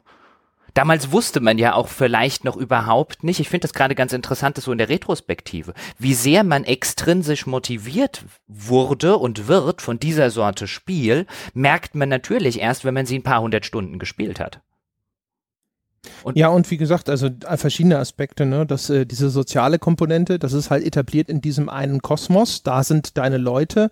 Das hat man ja immer wieder gesehen. Gilden sind mal geschlossen zu sowas wie Age of Conan gegangen, fanden es irgendwie zu viele Leute zumindest blöd und dann geht man halt zurück. Ne? Aber wenn dann der Rest deiner Truppe zurückgeht zu World of Warcraft, dann gehst du halt mit. Ne? Das sind dann häufig, häufig sind das, ist der Kontakt und die Interaktion und das gemeinsame Spiel mit den Leuten ist dann tatsächlich der eigentliche Grund, warum du das weiterverfolgst. Das Spiel ist dann zweitrangig geworden. Egal, ob du persönlich dieses eine Spiel besser findest. Das, der wichtigere Faktor, der dich motiviert, das, diese, diese Handlung auszuführen, ist der Kontakt mit diesen Menschen. Also haben wir jetzt die Theorie aufgestellt, um das mal zusammenzufassen. Grinding ist dann, wenn die extrinsische Motivation die intrinsische Motivation übersteigt. Zumindest zu einem gewissen Grad, genau. Wo dieses, diese, diese Schwelle genau ist, das wird sich wahrscheinlich auch nicht genau verorten lassen. Das wird individuell der Fall sein. Aber ich halte es erstmal für eine gute Theorie, um sie mal in den Raum zu stellen. Wir nennen sie einfach das André-Jochen-Axiom oder so. Und das muss dann mathematisch bewiesen werden, eines der großen ungelösten Rätsel der Mathematik. Genau, das auf ein Bier-Paradigma. Ja, genau. Ja, das ist doch, siehst du, was wir hier rausgearbeitet haben in der Stunde. Ja, unfassbar, mhm. ne? Hier einfach mal kurz in einem Nebensatz die Spieleindustrie auf den Kopf gestellt. ja, unglaublich. Wahrscheinlich weist uns jetzt irgendjemand nach dem Anschluss an die Folge daran hin, dass das der Spieletheoretiker sonst wie Schlag mich tot schon 1967 in seinem vielbeachteten Aufsatz über die Spieltheorie schrieb oder so. Ja, plus die ganzen Hinweise, wo wir extrinsisch und intrinsisch komplett durcheinander geworfen haben. ja, aber so gehört sich das bei Stammtischgesprächen. Das ist ja kein Gespräch im Elfenbeinturm. Ja, das, das ist wohl wahr. Wollen wir noch einen anderen Begriff irgendwo aus der äh, Kiste ziehen? Zieh doch. Zieh doch. Willst du dir einen aussuchen? Oh, ich darf aussuchen. Ich habe mir mal ein paar aufgeschrieben, wo ich das Gefühl habe, dass sie zumindest auch inflationär benutzt werden und äh, wo es vielleicht auch schwierig sein könnte, so ein bisschen genau zu sagen, was meinen wir denn damit. Ich habe mir aufgeschrieben, erstmal casual, dann habe ich mir, äh, das ist, da wissen, und dann, naja gut, mal gucken. Also da wissen wir vielleicht schon, was damit gemeint ist, aber den habe ich mir aufgeschrieben, wo ich das Gefühl habe, er wird häufig inzwischen zu Unrecht, Unrecht negativ konnotiert benutzt, nämlich linear. Dann habe ich Indie auf meiner Liste. Und ich habe Clickbait auf meiner Liste. Das ist ein bisschen außerhalb von Spiele, so richtig. Aber auch im Spielekosmos wird über Clickbait gesprochen. Oh, du lässt mich aussuchen aus unterschiedlichen Begriffen, dann nimmst du Clickbait. Das war Clickbait. Du hast mich mit Clickbait geklickbaitet. Verdammt. Aber nein, nehmen wir tatsächlich, vielleicht können wir kurz zum Abschluss nochmal auf Clickbait eingehen, weil ich könnte stundenlang über Clickbait reden. Ähm, nehmen wir doch einen anderen. Ich finde linear interessant. Wieso sagst du, es wird? Ich, ich, ich glaube, ich ahne, was du meinst, aber erklär vielleicht mal, warum du glaubst, dass es zu Unrecht negativ ausgelegt wird. Ja, ich habe das Gefühl tatsächlich, dass ich, wenn ich mir Spieleberichterstattung anschaue, dann das ist nur ein Eindruck, ich kann es nicht belegen, aber mein Gefühl ist, dass es inzwischen so ist, vielleicht auch wegen der Schwämme an Open World Spielen, dass linear und Linearität Spielen so zur Last gelegt wird, dass es in Beschreibungen vorkommt, als sogar als Minuspunkt in so Pro-Kontralisten habe ich das schon gesehen, zu linear. Und das legt für mich nahe, dass eine starke Linearität in einem Spiel ein Kritikpunkt ist, ein negativ zu verortender Kritikpunkt. Und das finde ich in dieser Pauschalität, finde ich das falsch, weil ich finde, dass es Spiele gibt, die sind sehr linear, nach wie vor, relativ viele vielleicht sogar. Und diese Linearität ist überhaupt nicht schlimm. Und umgekehrt finde ich, es gibt viele Spiele, die sind nicht linear und die wären viel besser, wenn sie linear gewesen wären. Das ist ein interessanter Aspekt. Ich überlege jetzt gerade, ob mir ein Spiel einfällt, das ich als zu linear bezeichnen würde, beziehungsweise schon zu linear bezeichnet habe. Ob es da der, ein Beispiel gibt. Der klassische Kandidat ist natürlich Call of Duty, dem und auch unter dem, äh, dem Begriff der Schlauchlevel eine zu starke Linearität nachgesagt wird. Und selbst da muss ich sagen, auch wenn ich den Kritikpunkt an sich irgendwo so ein bisschen nachvollziehen kann, würde ich immer sagen, ich weiß nicht, ob da nicht mit dem Begriff die Ursache an der falschen Stelle gesucht wird. Also ob nicht gesagt wird dadurch, weil dieses Spiel Schlauchlevel benutzt, also einen vergleichsweise engen Korridor, in dem dieses Spiel stattfindet. Deswegen ist es schlecht. Und ich würde sagen, es lohnt sich sehr darüber nachzudenken, ist es nicht eher, was in diesem engen Korridor passiert, über das wir sprechen sollten? Ist, ist automatisch ein Shooter, der in einem sehr eng ausdefinierten Areal stattfindet, in diesem Falle eben diesem langen Levelschlauch, automatisch schlecht? Ist es automatisch schlechter, als wenn das eine größere, breitere, äh, Ausgestaltung wäre, wenn das ein großes Areal wäre, so wie Battlefield das macht. Und ehrlich gesagt, ich hätte starke Zweifel daran, ob nicht auch ein sehr guter Shooter inszeniert werden könnte innerhalb eines linearen Schlauchlevels und ob es nicht die konkrete Ausgestaltung bei Call of Duty ist, an der man durchaus Kritik üben kann. Da würde ich dir vollumfänglich zustimmen. Ich würde auch sagen, rein fundamental betrachtet, bloß weil etwas einen Schlauchlevel besitzt, wenn man es analysiert, heißt es noch lange nicht automatisch, dass es schlecht ist. Ich glaube, bei Call of Duty, was da halt dazu kommt, ist, dass sich die Schlauchlevels halt schlauchlevelig und schlauchig anfühlen. Das ist aber ein Problem des Leveldesigns. Ich glaube, das große Problem ist weniger, dass es den Schlauchlevel gibt, sondern dass er sich so anfühlt. Auch da sind wir eher wieder bei dem Gefühl. Ganz genau. Deswegen ist es halt auch so ein Ding, wo ich gedacht habe, das könnte hier ganz gut reinpassen, weil ich glaube, was es auch gemeinsam hat mit Grinding ist, es ist ein Schlagwort, das ein ganzes Spektrum an verschiedenen Aspekten mit beinhaltet, das es aber dem Autor erlaubt, auf eine genauere, konkretere Analyse zu verzichten, indem er einfach konstatiert, es sei zu linear oder es handle sich hier um Schlauchlevel. Weil eigentlich ist es ja dann so, dass man nämlich ein, man müsste analysieren und sagen, das ist deswegen zum Beispiel monoton, weil da kommen Gegner und die verhalten sich aufgrund der KI-Routinen, die sie verwenden, zum Beispiel immer gleich. Die kommen aus irgendeinem Loch, dann laufen sie zu der nächstgelegenen Deckung und als Spieler erkenne ich sehr schnell dieses Muster. Und es wäre Aufgabe des Kritikers, das zu so einem Grad zu durchdringen und zu analysieren, dass er versteht, warum das monoton ist, warum auf einmal sozusagen seine Muster Mustererkennung anspringt und ihm sagt, habe ich schon mal gesehen, habe ich schon mal gesehen, habe ich schon mal gesehen, ich kann jetzt schon vorhersagen, was passiert. Das ist ja so ein bisschen ein Teil von dem, was dann auch Langeweile oder Monotonie äh, ähm, entstehen lässt. Dass, dass du schon vorher weißt, was passiert. Und ich glaube aber, dass das gerne halt einfach unterschlagen wird, ja, auch natürlich, ne, Zeitdruck, Bequemlichkeit und so weiter. Und dann greift man sozusagen zu, gerne zu irgendwelchen Schlagwörtern, weil man weiß, okay, die Leute verstehen damit äh, dann schon, was gemeint ist. Sie kennen dieses Gefühl, sie haben auch bestimmte Assoziationen, die äh, sie damit verbinden. Das reicht aus. Aber ich würde halt sagen, zumindest jetzt, wenn wir zum, über Spielekritik sprechen, nein, das reicht nicht aus. Ein anderes sehr schönes Beispiel in der Hinsicht, ich weiß nicht, ob wir schon mal drüber geredet haben, ist ja Final Fantasy 13. Final Fantasy 13, den ja immer wieder nachgesagt wird, es sei so unfassbar im, in den ersten zwei Spielteilen so unfassbar linear, habe diese unfassbaren Schlauchlevel. Und ja, ich verstehe, woher das Gefühl kommt, denn Final Fantasy 13 macht diese, begeht diese Torheit, diese Schlauchlevel dir die ganze Zeit auch noch als Minimap anzuzeigen. Und diese Minimap sieht halt laufend aus wie ein Schlauch. Und natürlich entsteht dann beim Spieler das Gefühl eines Schlauchlevels. Würde man das alleine, hätte man nur da die Minimap zum Beispiel schon mal weggelassen, glaube ich, wäre diese Kritik schon wesentlich verhaltener ausgefallen.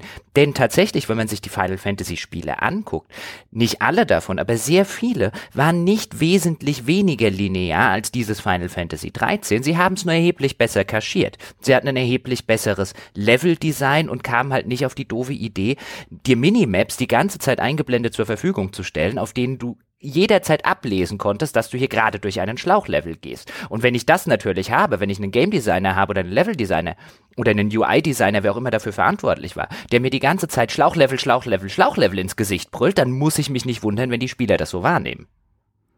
Ja, genau. Ich würde halt zum Beispiel auch sagen, wenn wir jetzt bei diesem Call of Duty Beispiel bleiben oder so, dass das, was da passiert, was ich glaube, was da passiert, ist, dass diese, diese Kämpfe, die dann stattfinden, dass die eine gewisse, weiß ich nicht, Monotonie haben wieder mal diesen Begriff zu bemühen. Und dass man dann sagt, Mensch, äh, bei diesem anderen Spiel, da könnte ich jetzt wenigstens taktisch variieren. Dann könnte ich mich mal anschleichen, dann könnte ich mal als Sniper irgendwo in Deckung gehen.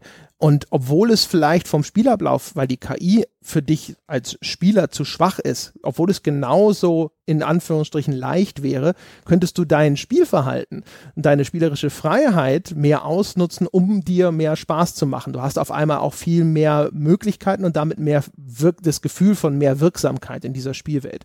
Und wenn das Spiel das reduziert an der Stelle, dann muss es dir an anderer Stelle was dafür zurückgeben, indem sich diese Leute, die als Gegner fungieren, vielleicht besonders clever verhalten. Oder was Call of Duty ja durchaus macht, ist, weil Call of Duty durch diesen Schlauchlevel meistens sehr, sehr genau weiß, was du gerade siehst, nämlich eigentlich nur dieses Areal, das direkt vor dir ist, inszeniert es halt irgendwelche pompösen, geskripteten Sequenzen. Jetzt hat man die halt innerhalb dieser Spielreihe schon relativ häufig gesehen und wenn ihnen dann nicht genügend neue Dinge einfallen, die immer noch spektakulär und beeindruckend und auch überraschend sind, dann nutzt sich das ab und dann reicht es nicht mehr aus, um das andere zu übertünchen. Aber ich das ist halt das Ding. Das, die Linearität ist halt nicht das Problem. Es gilt übrigens zum Beispiel genauso auch für Geschichten. Es gibt ja dieses, diesen Vorwurf auch, wenn es ums Geschichtenerzählen geht. Inzwischen sogar gerne mal bei Rollenspielen oder sowas wird dann gesagt, die sei, die Geschichte sei zu linear und gemeint ist damit, dass dem Spieler zu wenig äh, die, die Möglichkeit eingeräumt wird, Einfluss zu nehmen auf den Ablauf der Handlung. Ja, so wie bei Mass Effect, äh, stirbt jetzt die Figur XY oder stirbt sie nicht. Aber auch das, würde ich halt immer sagen, ist ein eigentlich ungenügender Vorwurf, weil wir äh, haben beide schon oft genug darüber gesprochen wenn ich eine lineare Erzählung hätte, eine, die, wo ein Autor sich überlegt hat, wie sie ablaufen soll und genau so wird sie bitteschön erzählt, dann kann das in vielen Fällen sogar zu einem viel besseren Ergebnis führen, weil er nicht immer noch auf eine Idiotenentscheidung, die André irgendwo trifft, einfach nur weil ihm der Sinn danach steht, Rücksicht nehmen muss. ja, da würde ich auch auf jeden Fall vollumfänglich zustimmen, dass es sehr großer Quatsch ist, eine Geschichte zu linear zu nennen als Pauschalurteil. Ich meine, es mag durchaus Spiele geben, in denen man der Geschichte das vorwerfen kann, in der muss man aber dann tatsächlich an irgendwelchen konkreten Beispielen sagen, okay, hier hätte es der Geschichte gut getan, wenn es vielleicht eine Entscheidungsfreiheit gegeben hätte, denn die Linearität funktioniert an diesem Beispiel in diesem Kontext nicht. Das kann ja der Fall sein, aber als Pauschalurteil ist das natürlich Quatsch. Ich hätte aber an der Stelle zu Call of Duty mal noch eine Frage, wenn wir das Beispiel jetzt schon haben an den Call of Duty-Experten, der hier anwesend ist. Modern Warfare 2 gilt ja immer als der Leuchtturm dieser Reihe. Und nun bin ich kein Call of Duty-Experte, aber mich beschleicht in der Wahrnehmung von Modern Warfare 2 insbesondere im Vergleich mit modernen Call of Duties, immer wieder der Eindruck, dass das, was die Leute, die immer noch so Modern Warfare 2 ganz, ganz hoch halten, heute Call of Duties vorwerfen und womit sie sie heute so ein bisschen niedermachen, sich auch eins zu eins auf Modern oder zumindest zwei zu eins auf Modern Warfare 2 anwenden ließe. Aber das war halt damals sozusagen die Kulmination des Spielprinzips Call of Duty. Und das häufig, was dann der Serie, wie sie schlechter geworden sei, nachgesagt wird, vielleicht gar kein so schlechter geworden ist, sondern du kennst das mittlerweile halt einfach aus dem FF. Ist da was also dran? sofort erstmal natürlich der erhebliche Widerspruch, der Leuchtturm in puncto Singleplayer ist, die, ist Call of Duty 1 das oh. ist der Leuchtturm, nicht uh, zwei. Dann habe ich, sorry, verwechselt. Und äh, ich würde behaupten, was Multiplayer angeht, gibt es keinen Konsens. Da ist zum Beispiel Multiplayer von. Nee, nee, ich rede nur von, von Singleplayer, wo auch immer wieder diese Kampagne und die sei so toll erzählt mhm. und äh, tolle Leveldesign ja, ja. und so weiter und so fort. Sorry. Ich weiß gar nicht, wie ich auf Modern Warfare 2 kam. Modern Warfare 2 war ja das, was damals schon von, von der Kritik sehr gehatet wurde der Singleplayer. Ja, das war das mit dem No Russian, das war das mit der großen Kontroverse, mit der Flughafenmission und so. Weiß ich nicht, wie wer das äh, außerhalb dieses, dieses Kontextes gehatet wurde. Wobei, ehrlich gesagt, ich fand da schon so ein bisschen, aber ich fand auch das erste Call of Duty, also Call of Modern Warfare, das erste, das hatte für mich ziemliche Längen. Der Grund, warum es, glaube ich, so hochgehalten wird, ist, äh, gibt es verschiedene. Also zum ersten, es war ein erheblicher, erkennbarer technischer Sprung etwas, was die Reihe danach lange nicht gemacht hat. Und da hatten wir es ja schon bei Mailback, wo ich auch schon erzählt habe, dass, glaube ich, für viele Leute Shooter, zumindest auch noch in der Zeit, ähm, etwas war, was so ein bisschen von der technischen Faszination gelebt hat, wo man auch erwartet hat, dass das das Genre ist, das sozusagen die technische Speerspitze darstellt. Das würde ich hier sagen, ist bei Call of Duty Modern Warfare durchaus noch gegeben gewesen. Insbesondere so dieses ähm, Beleuchtungsmodell, was das Spiel hatte. Da gab es diese Szenen, die wirklich sehr stark angelehnt waren an ähm, so äh, Berichterstattung aus dem Irakkrieg, wo die Beleuchtung dieser Straßenlaternen und sowas, das sah ein bisschen aus wie die Bilder, die man aus dem Golfkrieg in Bagdad äh, mitbekommen hatte damals. Also das, äh, das fiel dann im Laufe der Reihe halt nach und nach weg, weil sie nicht mehr diese großen Sprünge gemacht hat, weil die Konkurrenz von Battlefield und so weiter besser aussah. Dann würde ich auch natürlich sagen, es ist halt einfach, ne, Gott, bei welchem, wie viele Teile sind wir denn jetzt? Das ist der zwölfte oder dreizehnte Teil und jetzt reden wir da über einen Call of Duty 4. Das heißt, das ganze Strickmuster, wenn du das immer und immer wieder wiederholst, ist natürlich beim vierten noch ein bisschen frischer. Aber Call of Duty 4 hat schon so ein paar Sachen würde ich auch sagen, sehr gut gemacht. Und das haben spätere Teile wirklich also fast gar nicht mehr hinbekommen. Also sowas wie dieses sehr atmosphärische Sniper-Level, wo man so im hohen Gras rumkriecht und sich verstecken muss. Und wenn es spätere Teile nochmal gemacht haben, wirkte es so, als würden sie halt abpausen von den, dem Erfolgsmodell. Also dieses, was so ein bisschen originell wirkt, sowohl auch was das Szenario angeht, also dieser Besuch in Pripyat zum Beispiel, als auch eben Missionen, die halt atmosphärisch und auch von der ganzen Dramaturgie her äh, eindringlich sind. Das ist alles eher gewichen den großen Popcorn-Action-Sequenzen und ich könnte mir schon vorstellen, dass das eine gewisse Legitimation hat, dass das Spiel in der Hinsicht von vielen Leuten noch auf ein Podest gestellt wird. Wobei ich jetzt aber auch zugeben muss, ich habe nicht wirklich jede Einzelspielerkampagne von all diesen Teilen so gut im Kopf. Aber die meisten Sachen, die ich positiv in Erinnerung habe, wo ich gedacht habe, äh, das war cool. Das sind eher diese, boah, da explodiert was und das äh, sonst irgendwie äh, Szenen. Also, keine Ahnung, in Modern Warfare 3 mit dem Panzer in diesem Parkhaus durch drei Ebenen durchzubrechen oder selbst in Call of Duty Ghosts, wenn dann am Anfang diese Stadt auseinanderfliegt oder sowas. Das sind Sachen, wo ich irgendwie dran denke und mir dachte, das hat mir ganz gut gefallen.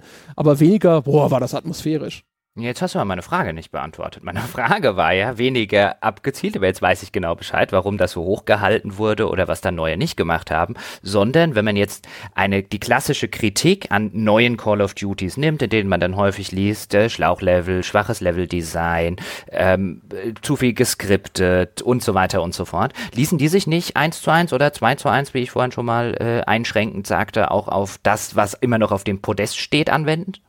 Bestimmt, bestimmt auch vor allem auf die so Call of Duty 1 und 2, die ja auch gerne auf Podeste gestellt werden.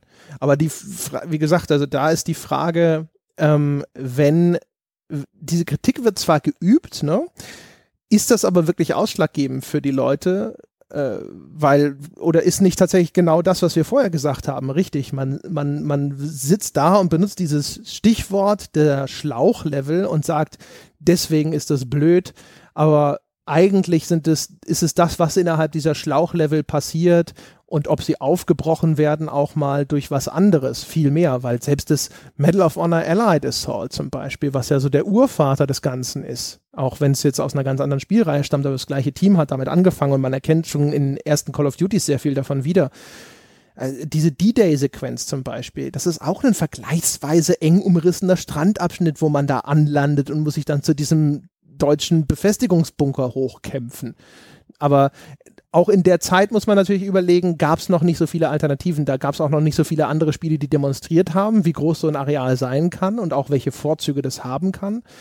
Und äh, zum anderen, wie gesagt, das hat es sich noch nicht so totgelaufen. Ne? Ja, aber genau darauf wollte ich ja hinaus, auf dieses Totlaufen. Und dann ist das ja bei Call of Duty anscheinend so ähnlich, wie wir es vorher bei den, bei den Online-Rollenspielen hatten. Vielleicht empfinden wir, so wie wir bei den Online-Rollenspielen das Grinding mittlerweile als total negativ empfinden, empfinden wir mittlerweile oder viele Leute empfinden die Schlauchlevel als negativ und die Linearität des Spiels als negativ, obwohl es gar nicht so sehr das Grinding, der Schlauchlevel und die Linearität ist, als einfach die Ermüdungserscheinung mit dem Spiel, die dadurch, weil man es halt einfach oft genug iteriert gespielt hat, die dann in so ein Schlagbegriff gefasst wird. In einem Fall ist es vielleicht Grinding, im anderen Fall ist es zu linear oder ist es der Begriff Schlauchlevel. Da wird dann versucht, das Gefühl, es macht mir einfach nicht mehr so viel Spaß wie früher, noch irgendwie in eine Argumentation reinzugießen.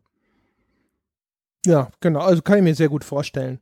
Ist ja auch eigentlich bequem und ist ja auch die Aufgabe von vielen Begrifflichkeiten, die man sonst so benutzt. Ne? Also alles, was halt vielleicht irgendwie so im Internet, was man in Diskussionen gerne mal so in den Raum schmeißt, weil man so das Gefühl hat, ja, alle verstehen schon, was gemeint ist, da äh, ist wenig Widerspruch zu erwarten. Das ist übrigens auch so ein Faktor, ne? sobald sich ein Begriff erstmal so etabliert hat, dass ähm, ein Konsens, und sei es nur ein gefühlter Konsens oder nur der Konsens in der Community, in der man sich bewegt, existiert, dann wird sowas natürlich auch einfach gerne wiederholt, weil man das ist eine, eine sichere Bank dann. Das ist ein Argument, wo man weiß, selbst wenn einer dagegen argumentiert, kommen vier andere Poster, die genauso denken, dass das grundsätzlich der Teufel ist und die fahren ihm übers Maul und erklären ihm, warum er keine Ahnung hat. Ich muss nicht mal was tun. Ich bin safe. Es ist ja gerne so, dass in Diskussionen häufig mal Risikomanagement betrieben wird, dass man so ein bisschen ausfällt, was da geschrieben wird, weil man schon weiß, da habe ich die Mehrheit auf meiner Seite. Das auf jeden Fall. Jetzt interessanterweise, weil du das mit den Begriffen sagst und wie es läuft, wie die etabliert sind. Es gab, ich glaube, das war letzten Dezember, gab es eine super interessante Diskussion bei der GameStar, unter anderem im Forum und glaube ich auch in den Kommentaren, weil der Manuel Fritsch, also der Macher, einer der Macher von Insert Moin auch, der schreibt auch für die GameStar in der Newsberichterstattung, der hatte in einer Newsmeldung Postal einen Amoklauf-Simulator gemacht. Und es gab großes Buhai in den Kommentaren, wie man denn diesen Begriff benutzen könne.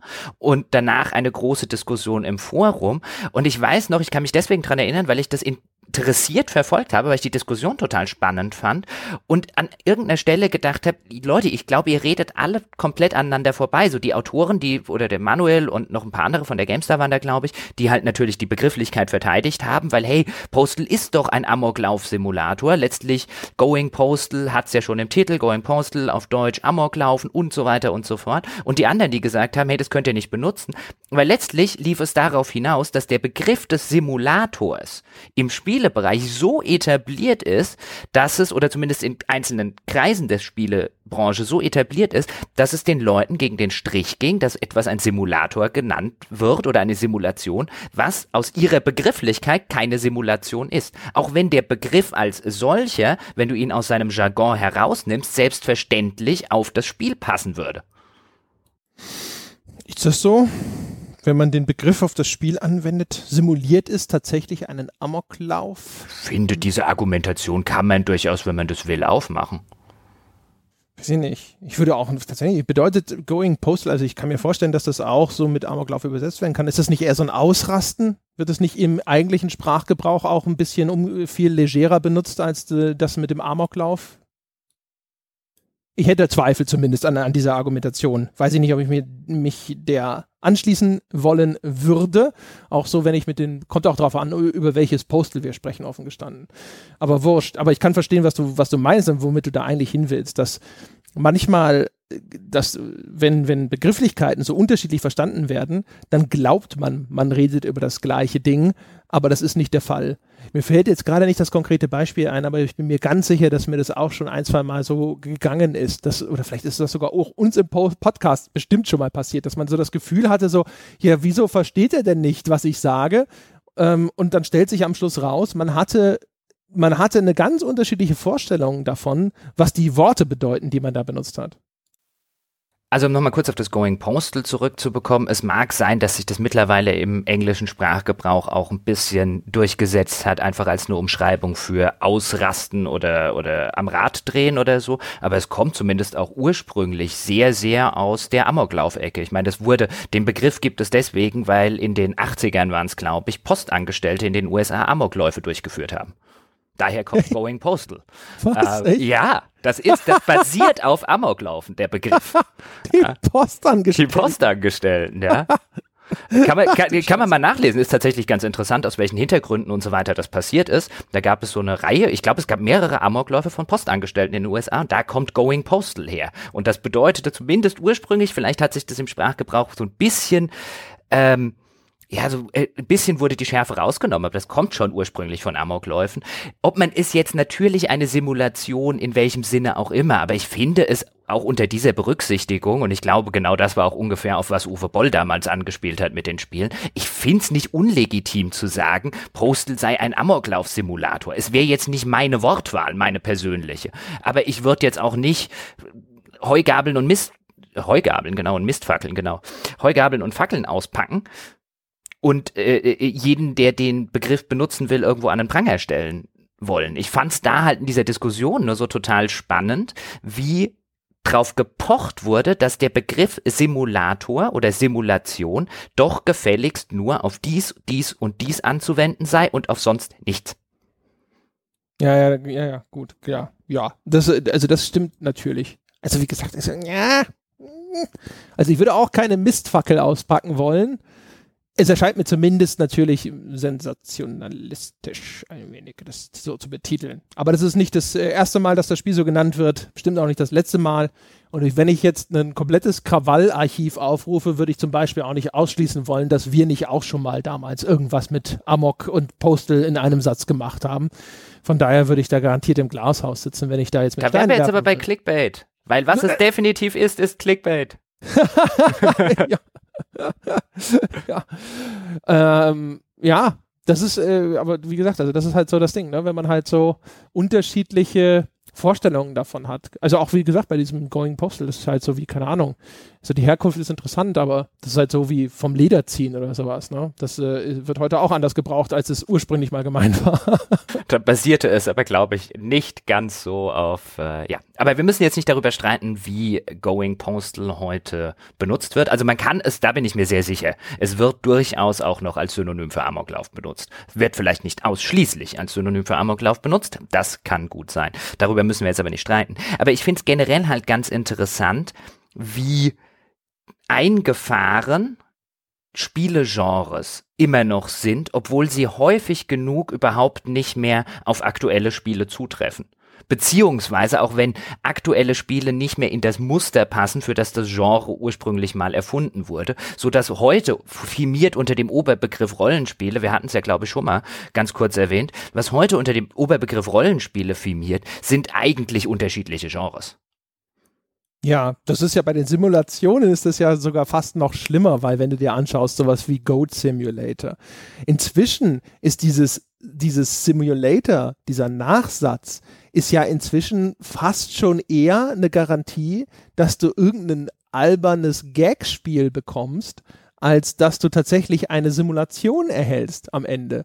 Also außer bei solchen Sachen wie jetzt, keine Ahnung, Landwirtschaftssimulator oder sowas, aber gerade wenn du dich auf Steam umschaust und mal schaust, wo halt überall irgendwo Simulator dran steht, weißt du, von Brot über Ziegen bis weiß der Geier was hin, ich glaube, ich weiß nicht, ob es jetzt schon die Mehrheit ist, aber wahrscheinlich sogar die Mehrheit der aktuellen Titel sind wahrscheinlich tatsächlich überhaupt nicht das, was man sich mal irgendwann unter Simulation vorgestellt hat. Da können dann sicherlich auch so sehr schnell eben solche unterschiedlichen Vorstellungen wie in dieser Diskussion, die du beschrieben hast, aufeinandertreffen und vor allem halt teilweise wahrscheinlich auch einfach Generationen. Ich könnte mir vorstellen, dass jüngere Spieler so ein bisschen eine ganz andere Vorstellung haben, äh, was, was Simulator und was sich hinter diesem Begriff zu verbergen hat, als ältere Spieler. Das könnte ich mir auch sehr gut vorstellen. Und an der Stelle finde ich dann halt auch wieder interessant, wenn wir über Begrifflichkeiten reden, mal zu überlegen, wie lange reden wir dann noch über diese alten Genre-Begrifflichkeiten?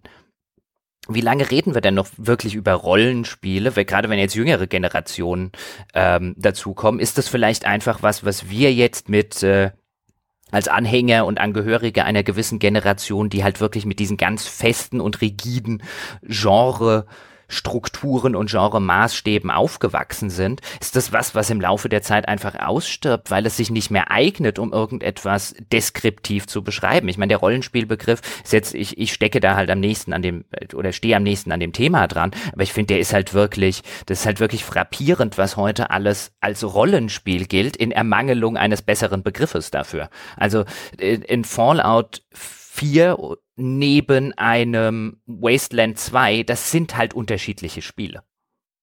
Das ist aber eigentlich ja sogar eine alte Diskussion, weil ich kann mich zum Beispiel noch erinnern, als jemand, der eine Zeit lang sehr stark auf Konsole unterwegs war und der vor allem die klassischen Rollenspiele äh, eine ganze Weile ignoriert hat. Für mich waren Rollenspiele die Zeldas dieser Welt. Heutzutage nennt man das alles JRPGs, ja, auch Final Fantasy und wie sie alle heißen. Das sind die JRPGs. Nein, nein, nein. Zelda nein, ist Zelda so ein ist Action-Adventure. Ja, genau, ich wollte gerade sagen, Zelda ist, äh, war für mich immer ein Action-Adventure. Ich bin Ja, immer wieder erstaunt. Es gibt ja, es gibt aber wirklich Leute, die Zelda ein Rollenspiel nennen.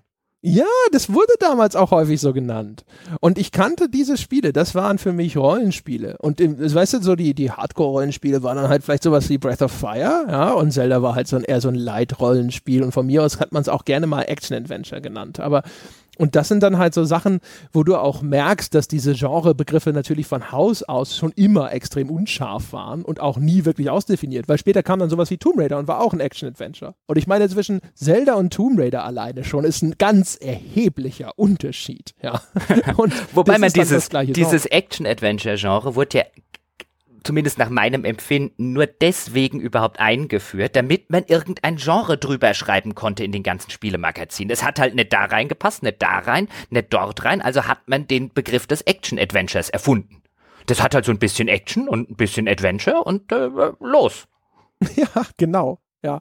Und wie je mehr das dann natürlich so, das eine Genre hat sich ein bisschen mehr bei dem anderen bedient und jetzt haben wir ja auch schon wieder so einen Zustand, wo irgendwie Open World als eine Art Genre-Kategorie gehandelt wird, obwohl es eigentlich ja eher ein Deskriptor ist für die gewählte Form des Level-Designs, der Spielwelt und diese Open-World-Spiele weil sie sich sehr stark immer am Marktführer oder an den Marktführern orientieren, sind Gottlob in großen Teilen so uniform, dass man das Gefühl hat, es sei wirklich ein eigenes Genre. Aber es ist auch wirklich so eine ulkige Entstehungsgeschichte oder auch mit den Ego-Shootern. Die ersten, die alle erstmal nur als Doom-Klone noch bezeichnet wurden, bevor dieses arme Genre dann hinter einen eigenen Namen bekommen hat. Wobei das wenigstens noch ein Name ist, der noch halbwegs deskriptiv funktioniert. Auch wenn man da jetzt sagen kann, was ist ein Deus Ex, das Neue? Ist das ein Ego-Shooter? Ja, oder Prey. Ja, Prey, ist es ein Action-Adventure? Weil eigentlich als Shooter ist es nun, also als Shooter wird man es jetzt auch nicht unbedingt gut bewerten wollen, ja. Aber es, und du machst ja auch gar nicht so viel Shooting unbedingt in dem Spiel. Aber äh, wenn du es dann halt auch wieder so vergleichst mit den anderen Titeln, die irgendein, in dem Genre der Action-Adventures unterwegs sind, also man merkt zumindest, dass äh, also eine, eine, eine, eine Trennschärfe existiert da eigentlich überhaupt nicht. Also außer vielleicht in sowas wie Genres wie Rennspiele. da jetzt halt, also jetzt könnte man natürlich fragen, oder vielleicht fragt sich der ein oder andere Hörer, naja und, äh, äh, was ist da jetzt das Problem, wenn man irgendwie Fallout 4 und Wasteland 2 ein Rollenspiel nennt oder ob man jetzt Deus Ex Human Revolution oder Prey einen Ego-Shooter nennt oder ein Action-Adventure oder gar ein Rollenspiel. Es ist natürlich in erster Linie nichts Schlimmes dabei, aber ich glaube, es ist ein sehr deutliches Zeichen dafür, dass sich so eine Begrifflichkeit wandeln muss und meiner Einschätzung nach auch mit jüngeren Generationen wandeln wird, weil letztlich will man als Konsument schon wissen, auch bei Filmen wüsste ich ganz gerne, ähm, ob ich jetzt einen Kriegsfilm oder eine Komödie gucke. Das ist ein Ja. Unterschied. Oder such mal auf Steam nach einem neuen Spiel, das dir gefallen könnte Mhm. und versuch das über die Genre-Kategorie zu bewerkstelligen. Also mal abgesehen davon, dass bei Steam dann natürlich auch Schindluder getrieben wird und sich Spiele in Kategorien einteilen, was, weil das die Entwickler anscheinend teilweise auch selber festlegen können, äh, in denen sie eigentlich nichts verloren haben. Aber du kriegst dann halt eine solche Bandbreite an Dingen präsentiert, wo du dann wirklich da sitzt und du musst dir trotzdem dann jedes einzelne nochmal genau anschauen, um festzustellen, ist das wirklich das, was du gut findest und wonach du gerade suchst. Ja? Also gerade innerhalb dieser Rollenspielkategorie. Also zwischen jemandem, der einen Fallout 4 cool findet und sich denkt, ich möchte noch ein Spiel in dieser Art und jemandem, der ein Pillars of Eternity gut findet und sagt, ich möchte noch so ein Spiel in dieser Art. Selbst da ist schon ein sehr großer Unterschied und das ist noch nicht mal der drastischst mögliche. Ja, und selbst als jemand, der sowohl die Fallouts mag als auch die Pillars of Eternity, habe ich durchaus, wenn ich ein neues Pillars of oder ein, wenn ich Lust auf ein Spiel wie Pillars of Eternity habe und ich krieg Fallout 4 vorgeschlagen, dann sage ich halt als erstes, das ist nicht das gleiche. ja, genau. Anderer Planet. Man sieht ja auch, wie sich dann halt solche Behelfskategorien eben äh, äh, ergeben, wie diese Walking Simulators, die ja wirklich nun echt äh, unglücklich benannt sind. Wir haben uns ja schon mal so ein bisschen drüber beklagt, dass das so ein, dass sich so ein abwertender Begriff als Genrekategorie verfestigen konnte.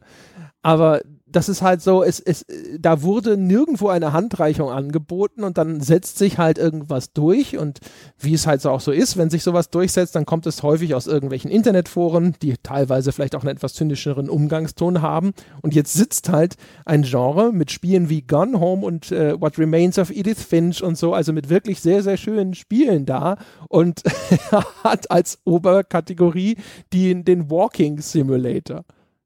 Womit wir übrigens bei den wieder. Simulationen wären, ich wollte es gerade wollte es gerade sagen, ja. Es ist ja aber auch schön, ich meine, diese Genrebegrifflichkeiten teilweise, glaube ich, entstanden die ja auch aus so einem gewissen elitären, wir sind die Pro-Gamer oder wir sind die richtigen Gamer. Ich kann mich auch noch erinnern, wenn mich, wenn mit 14 jemand bei Doom von einem Actionspiel gesprochen hat, dann habe ich auch da gestanden, Actionspiel, das ist ein Ego-Shooter, du Depp. Ja, das, das Hoheitswissen ist immer wichtig. Genau. Gut, haben wir noch einen anderen Begriff, über den wir reden sollen? Du hast vorhin den Menschen versprochen, dass du kurz über Clickbait reden würdest. Ich habe, wie gesagt, halt auch noch dieses, äh, den Begriff Casual habe ich auch noch auf meiner Liste drauf zum Beispiel. Da sind wir aber auch wieder eine halbe Stunde mit beschäftigt. Das stimmt, wir haben aber auch, glaube ich, schon ein paar Mal über diese Casual-Abgrenzung gesprochen und wie schwierig es ist, da tatsächlich jetzt eine wirkliche, vernünftige Trennlinie zu finden und dass das häufig auch eher so ein bisschen wie so ein Kampfbegriff benutzt wird von Leuten, die sagen, sie möchten eine ganz bestimmte Art von Anforderungen in Spielen. Ähm, und was ich halt auch noch drauf hatte, war halt Indie, wo ich auch das Gefühl habe, ähm, es existiert ein gedachter Konsens darüber, was denn jetzt ein Indie-Spiel ist. Ja, aber ich glaube, dass der unter den, den Parteien dann viel diverser ist, als es angenommen wird. Also es bedeutet ja offensichtlich zum Beispiel schon mal nicht, dass es ein unabhängiger Entwickler ist, der das Spiel entwickelt hat, ohne die Hilfe eines Publishers oder einer Finanzierung durch den Publisher, weil ansonsten wäre wahrscheinlich, keine Ahnung, ne, sowas wie Gearbox oder so wäre dann ein Indie-Entwickler. Und äh, das, denke ich, würden die allermeisten nicht unter dem Begriff verstehen.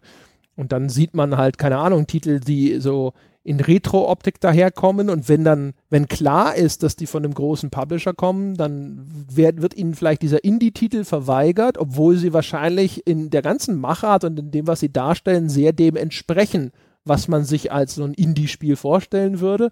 Also da habe ich auch häufig das Gefühl, dass das so ein bisschen Kraut und Rüben ist. Das auf jeden Fall, aber ich glaube, die Frage, was ist Indie, die müsste man in einer gesonderten, eigenständigen Folge vielleicht noch mit einem Experten beziehungsweise einem Gast zu dem Thema erörtern. Ich glaube, da kann man lange drüber drüber streiten. In meiner Wahrnehmung zumindest war Indie immer ein Begriff und so kam der her, der Spiele bezeichnet hat, die außerhalb dieses Mainstream-Kosmos entstanden sind. Und nachdem, was damals ja eher die Ausnahme war, zumindest in der Wahrnehmung von den Menschen, insbesondere in einer Zeit, als das Internet gerade erst aufkam, Informationen über das Internet gerade erst aufkam, als sich Menschen noch vielfach über ganz klassische Zeitschriften, über das Medium informiert haben. Und dort wurde halt immer die eine Sorte Spiel dargestellt oder hauptsächlich diese eine Sorte Spiel, die halt von den etablierten Publishern, Schrägstrich Herstellern kam, von denen es damals natürlich noch eine ganze Menge weitere gegeben hat, als das heute der Fall ist. Und wer da komplett außerhalb dieses Kosmoses stand, zumindest meiner Wahrnehmung nach, der war Indie. Und Jetzt ist aber der Kosmos so groß geworden, dieser Indie-Kosmos, und teilweise wird damit so viel Geld investiert, dass es halt echt fraglich ist, was man heute unter Indie verstehen kann. Und es gibt ja auch noch eine Handvoll Spiele-Publisher. Ja, genau. Also auch dieses, ich habe das Gefühl, dass für viele auch immer ein bisschen sogar wieder diese werksfremden Faktoren so ein bisschen damit reinspielen. Hat der Entwickler das in seiner Garage unter größten Entbehrungen zusammengezimmert. Ich glaube zum Beispiel, dass äh, für viele Leute Star Citizen nicht mehr ihrem Bild entspricht, was eine Indie-Produktion ist. Obwohl das Ding ja sogar quasi per seiner, seiner Mission ja, vom ersten Tag auf Kickstarter an komplett unabhängig ist und nur durch Crowdfunding finanziert. Also viel mehr Indie kann man ja kaum. Ich weiß es nicht. Also ich meine, das wäre eine interessante Umfrage. Mein Tipp wäre, wenn du eine Umfrage unter unseren Hörern oder generell unter Spielern machen würdest, ist Star Citizen Indie, dann hättest du, mein Tipp wäre, du hättest beinahe eine 50-50-Verteilung. Ich glaube sogar mehr, wenn du diese Frage stellst. Ich glaube aber, wenn du, wenn du die Frage stellst, beschreiben Sie mal, was ein Indie-Spiel auszeichnet und beschreiben Sie mal, was würde denn Ihrer Meinung nach vielleicht so ein Faktor sein, wo Sie sagen, jetzt ist es irgendwie kein Indie-Spiel mehr, ja? Und wenn du dann als eine Möglichkeit anbietest, hat 150 Millionen an Budget, würden, glaube ich, viele sagen, das ist ein Ausschlusskriterium. Es könnte natürlich sein. Das wäre natürlich ein bisschen gemein, das so rumzumachen. Jetzt hast du es auch noch angekündigt. Jetzt können wir das Experiment nicht mal durchführen verflixt. Ja, verdammt. Aber lass mich vielleicht zum Abschluss, bevor wir jetzt zu tief in diese Indie-Diskussion, weil die nimmt kein Ende. Da sollten wir wirklich mal eine eigene Folge dazu machen. Das ist nämlich ein echt, das, äh, ein echt spannendes Themenfeld. Lass mich nur ganz kurz auf die Clickbait-Geschichte, auch bevor mir der Manu Fritsch jetzt irgendwie in den Nacken hüpft, weil ich vorher Clickbait gerufen habe. Ich finde ja interessant, Clickbait ist ja mittlerweile eine so extrem aufgeladene Begriff. Ich persönlich sehe den gar nicht so aufgeladen. Also wenn ich persönlich Clickbait benutze, dann weniger in diese, oh mein Gott, was zur Hölle haben die da jetzt irgendwie getan und ich komme ja total verarscht vor Weise, sondern äh, mag jetzt auch meiner, meiner Vita ähm, entsprechen und daher so ein bisschen kommen. Ich finde halt interessant, du hattest, wenn wir über Überschriften reden, irgendwo im Journalismus, im Spielebereich taucht es ja mittlerweile auch häufiger auf, dann hattest du früher den Fall im klassischen Magazin, Schrägstrich Zeitschriften oder Zeitungsjournalismus, dass du häufig nur bei deiner Titelseite drauf aufpassen musstest und drauf geachtet hast, dass du halt die Leute zum Kaufen von dieser, von dieser Zeitung ähm, verleitest. Und auch seriöse Medien haben dann natürlich aufgepasst, dass sie das nicht machen wie die Bildzeitung oder zumindest in der Regel. Und alles, was drinnen stand innerhalb dieser Zeitung, insbesondere an Überschriften, war sehr häufig darauf geeicht, nicht den Leser dazu zu bringen, diesen Artikel zu lesen. Das war natürlich schön, wenn er das getan hat, aber die Zeitungsmacher wussten, der winzigste Bruchteil ihrer Leser und ihrer Käufer liest tatsächlich das ganze Magazin, aber der überwältigende Teil will sich nach der Lektüre der Zeitung oder dem Magazin informiert fühlen. Deswegen hattest du sehr häufig im früheren, im klassischen Journalismus Überschriften, die die Nachricht schon in der Überschrift transportiert haben, weil sie wussten, okay, nicht jeder will den Wirtschaftsteil lesen, aber jeder will zumindest über die wichtigsten Entwicklungen informiert sein. Dann liest er die Überschriften und dann denkt er schon, okay, ich weiß zumindest ein bisschen was. Im Online-Journalismus jetzt wiederum, der ist halt vollkommen anders finanziert und es liegt schon der ganzen Sache zugrunde, die Leute müssen auf deine News klicken. Und wenn du das hast, wenn quasi jede Meldung, die du rausbringst, deine Titelseite ist, oder wie früher auf der Titelseite hat stattfinden müssen, dann hast du natürlich automatisch etwas, was ich dann für mich ganz persönlich Clickbait nenne, weil natürlich ist es Clickbait. Ich muss den Leser dazu bringen, dort drauf zu klicken. Jetzt ist aber Clickbait ein so negativ besetzter Begriff mittlerweile, den viele Leute dann damit verbinden, dass zum Beispiel gesagt wird, ein, ja gut, die Überschrift verspricht etwas, was die Headline, äh, was der Artikel oder was die News dann am Ende nicht hält. Nur das sei ja Clickbait und das sei ja noch äh, schlimmer. Und ja, natürlich, das ist noch schlimmer. Aber ich finde es schon hilfreich, sich so ein bisschen zu vergegenwärtigen, dass wenn du einen Reichweitenjournalismus hast, wie halt der moderne Online-Journalismus ist, du ohne Clickbait im ganz klassischen, ganz sachlichen, ganz emotional nicht aufgeladenen äh, Kontext gar nicht umhinkommst. Ja, das ist ganz interessant. Ähm, das ist so ein bisschen wie bei dem Grinding, weißt du, so generell negativ konnotiert, aber wahrscheinlich muss man auch ein bisschen drüber nachdenken, wo ist denn überhaupt diese Grenzziehung und was soll denn von diesem Begriff erfasst werden. Ich habe auch das Gefühl, dass das inzwischen ein Wort ist, das wird so viel umhergeworfen, dass da auch so ein bisschen Kollateralschaden vielleicht sogar entsteht, weil inzwischen man das Gefühl hat, keine Ahnung, das da und das da und das da, das ist alles Clickbait. Für mich war es immer so, dass ich gedacht habe, wenn es irreführend wird. Also sobald du irgendetwas versprichst, sei es eine, äh, so besonders starke Emotionalität, die dann der Artikel nicht einhält, sei es eine Information, die er gar nicht einhält oder dass es thematisch in eine ganz andere Richtung geht oder sowas. Das ist immer das, was ich unter Clickbait verstanden habe, wenn du halt wirklich Leute verarschen willst damit. Ich habe ulkigerweise, ich habe es in der Weltherrschaft erzählt, dass wir arbeiten ja an so einer kleinen Themenwoche außerhalb des Tellerrandes, wo wir so ein bisschen über aktuelle Themen im Online-Journalismus mal mit Experten sprechen. Und da habe ich jetzt einen äh, Wissenschaftler heute interviewt, den guten Herrn Schmidt vom Hans-Bredow-Institut und hatte mit dem über Clickbait gesprochen. Und der hatte witzigerweise sich dann halt genau eine von meinen Überschriften zurechtgelegt und hat gesagt, so hier, euer Podcast, der war ja betitelt, diese Spiele brauchen Nachfolger und wir geben sie ihnen. Und das ist ja eigentlich auch ein typischer Clickbait-Mechanismus. Da wird sozusagen die wichtige Information, welche Spiele denn, wird vorenthalten. Wo ich halt auch gedacht habe, so, hm, ja, äh, empfinde ich gar nicht als Clickbait ist aber nominell, wenn man jetzt zum Beispiel über dieses, äh, über die Schiene rangeht, welche Mechanismen benutzen Clickbait-Überschriften, also Dinge, die als Clickbait empfunden wurden, denn da muss man natürlich sagen, ja, wahrscheinlich ist es der gleiche Mechanismus. Ja, ich würde das auch sofort Clickbait nennen. Das war deine Überschrift bedauerlicherweise. Ich glaube aber halt da, dass es einen kleinen Unterschied gibt bei einem Podcast und bei einer Nachrichtenseite zum Beispiel. Auf einer Nachrichtenseite will ich mich schnell informieren. Und wenn ich auf jede verdammte Meldung draufklicken muss, damit ich weiß, was tatsächlich passiert ist, dann hilft es natürlich der Seite. Sie ist reichweitenfinanziert, sie braucht ihre Klicks, aber dann nervt mich das auf Dauer, dass mich halt dass ich halt meine Informationen nicht mehr durch einmal Scannen dieser Webseite oder durch ein kurzes Scannen dieser Headlines, wie das früher in Zeitschriften und äh, Zeitungen der Fall war, dass ich das nicht mehr bekomme. Und ich würde das grundsätzlich völlig unemotional Clickbait nennen. Ich würde dann aber sagen, es gibt da unterschiedliche Schattierungen. Bei der Nachrichtenseite finde ich es tatsächlich problematisch. Bei einem Podcast, der zwei Stunden lang ist, finde ich es nicht problematisch, diese Information vorzuenthalten. Ja, gemessen an dem, was, da sieht man halt einfach, weißt du, wie die, die, das Verständnis für so einen Begriff auseinandergeht, weißt du, da, da habe ja, ja, ja. dargestellt, wie ich das sehen würde. Deswegen fiel das natürlich für mich erstmal aus meinem Raster raus.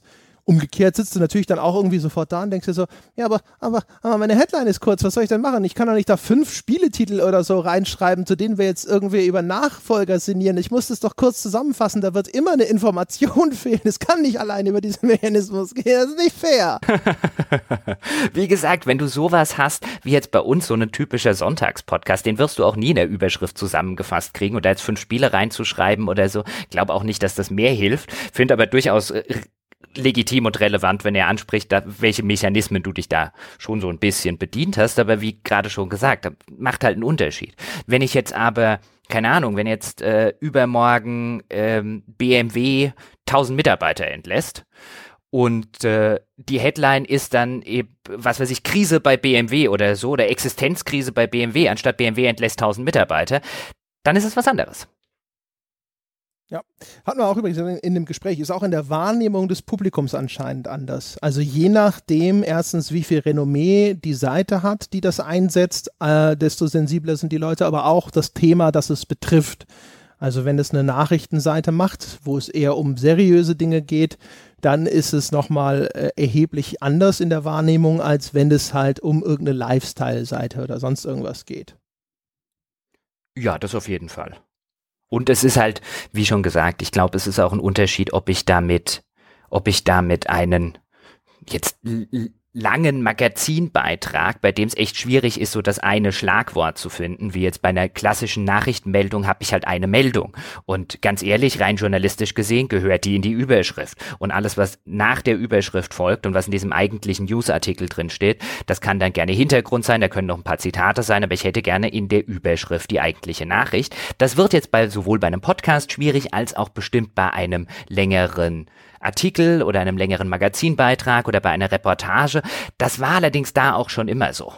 Also auch da hast du dann in, in anderen Magazinen oder bei anderen, was weiß ich, bei Wochenmagazinen oder bei Wohnarztmagazinen, was auch immer noch ein bisschen anders. Aber wenn du in diesem tagesaktuellen Journalismus bist und halt nicht schreibst, zum Beispiel Postal vom Index genommen, sondern Amoklauf Simulator vom Index genommen, um jetzt einfach was Willkürliches, weil wir vorher das Beispiel hatten, dann ist das Clickbait. Ja, also nach deiner Definition sowieso. Also sowohl in meiner Überschrift als auch das andere. Das Ding ist halt jetzt natürlich, also wenn du, wenn du in, in einer Situation angekommen bist, wo so ein Begriff tatsächlich einen, also gefühlt, zumindest, das ist mein Eindruck, tatsächlich wirklich ein negativer Begriff geworden ist, dann wird es wahrscheinlich wichtiger, sich zu verständigen, auf was er anwendbar ist und auf was nicht. Oder? Ich finde halt die aktuelle Diskussion um diesen Begriff, und das siehst du teilweise auch in den Diskussionen auf Spiele-Webseiten, wo sich dann, wo jetzt ja auch häufig die, äh, der Vorwurf der Clickbait-News kommt und wo dann sehr häufig sich Redakteure hinstellen mit einer ähnlichen Argumentation wie du und sagst, das ist doch kein Clickbait. Für uns ist Clickbait oder für mich ist Clickbait Irreführung, bewusste Irreführung des Lesers, was Versprechen, was am Ende nicht gehalten wird. Und ich glaube, diese Diskussion ist nicht hilfreich ich glaube, was den Leser stört oder was viele Leser stört, auch nicht nur in Spielemagazinen, ist weniger dieses, dass sie betrogen werden. Ich meine, dann gehen sie irgendwann nicht mehr hin. Wenn mir die ganze Zeit Headlines was versprechen, was dann der Artikel nicht hält, das lass mich vielleicht zweimal verarschen oder dreimal verarschen. Ich halte das für keine sinnvolle Definition von Clickbait. Ich hielte es für wesentlich relevanter, eine Diskussion darüber zu führen, was müsste denn im Internet, bei so Nachrichtenjournalismus, was muss denn eine Headline heute leisten? Ist es denn legitim, dass ich verlange, dass die Nachricht in der Überschrift steht? Oder ist es legitim, dass die Webseite darauf besteht, dass ich auf diese News klicke, weil ich sie dadurch finanziere. Was davon ist der legitime Anspruch? Wer hat da recht? Die Diskussion fände ich wesentlich gesünder als diese Abwehrhaltung des Nein, nein, nein, nein, nein, über Clickbait reden wir erst, wenn wir über eine irreführende News reden. Das halte ich halt ganz ehrlich, auch wenn du es vorher gesagt hast, so ein bisschen für eine Schutzbehauptung. Finde ich ganz interessant, so als, als Gedankengang. Ich, vom Gefühl her würde ich sagen, sind es aber wieder zwei unterschiedliche Diskussionen, einfach nur von der Herkunft, weil ich das Gefühl habe, das kann ich jetzt nicht belegen, aber ich glaube, Clickbait ist ja ein Begriff, der entwickelt wurde von den Konsumenten, um etwas, einem Missstand einen Namen zu geben, den sie beobachtet haben. Nämlich, dass sie eben durch Überschriften zum Klick verleitet werden sollten und sich dann am Schluss von diesem Inhalt aber enttäuscht abgewandt haben. Und das haben sie immer häufiger festgestellt und sie fanden das unmöglich und sie wollten sich darüber beschweren, aber sie haben keine Sprache gefunden, um dem gemeinsam auch vielleicht Ausdruck zu verleihen und dementsprechend wurde ein Begriff entwickelt, nämlich Clickbait. Das heißt, der ganze Sinn des Ganzen, dass dieser Begriff überhaupt existiert, ist die Beschwerde über etwas Negatives. Und jetzt zu sagen, na, aber Clickbait ist ja eigentlich dieses oder jenes ein Phänomen, das schon lange existiert, nämlich dass jeder Redakteur einer Zeitung in der Geschichte der Zeitung wahrscheinlich, zumindest jetzt sagen wir mal für, für Schlagzeilen auf der Titelseite oder so, sich bemüht hat, das Ganze so zu gestalten, dass es attraktiv ist. Informierend, aber eben auch attraktiv. Ähm, weiß ich nicht. Ihr habt das Gefühl, das sind zwei Dinge, die schwer zueinander finden werden. Wahrscheinlich. Also wahrscheinlich ist auch das eine Diskussion, wo wir beide jetzt uns den Mund fuselig drüber reden könnten und an der Realität darüber werden wir eh nichts ändern. Es ist ich sehe da aber tatsächlich eher den Journalismus in der Pflicht als ähm, eine Öffentlichkeit, die jetzt vielleicht diesen Begriff zu inflationär benutzt. Und auch da würde ich sagen, ja, ähm, man muss aufpassen, dass man diesen Begriff nicht zu inflationär benutzt, weil am Ende, wenn wir ihn zu inflationär benutzen, dann sagt er wieder gar nichts aus. Aber ich glaube schon, dass es diesen Missstand mit durch den, wie du gerade gesagt hast, dieser Begriff entstanden ist. Ich glaube schon, dass es diesen Missstand gab und immer noch gibt. Und ich habe teilweise bei manchen Magazinen habe ich das Gefühl, die haben es langsam eingesehen und rudern wieder ein Stück zurück. Und äh, bei anderen Magazinen denke ich mir, auf Dauer werdet ihr damit eure Glaubwürdigkeit untergraben. Es wird ein bisschen länger dauern als äh, bei dem Clickbait, wie es jetzt häufig gesagt wird von den Redakteuren, mit den irreführenden Überschriften, aber es wird passieren. Es, der Prozess ist halt langsamer. Ja, glaubst du, ist, oder würdest du sagen, der Redakteur muss sich auf die Hinterbeine stellen und sagen, ja, das ist Clickbait. So what? Also wenn er tatsächlich so aufgeladen und so emotional aufgeladen, wie der Begriff jetzt gerade ist, ja. Aber ich meine, du kannst dich jetzt auch hinstellen und kannst wie vorher sagen, okay, der Experte hat mir dargelegt, warum es Clickbait ist. Ja, habe ich halt Clickbait gemacht. Es ist immer noch gesünder, als einfach alles von sich zu weisen und alles abzustreiten, wenn bei dem Konsumenten zumindest der Eindruck entsteht, dass er voll und ganz recht hat und dass da gerade jemand versucht, sich irgendwie aus der Hintertür zu stehlen. Also dann steh wenigstens dazu. Weil äh, ich frage nur, weißt du, so ein bisschen, wenn, also ich, mein Impuls ist natürlich sofort zu sagen, wenn die Menschen da draußen alle sagen würden, das ist Clickbait, also in der Art, wie ich es verstehe, dass es irgendwie negativ konnotiert ist, pff, also die Überschriften mache ich nie wieder.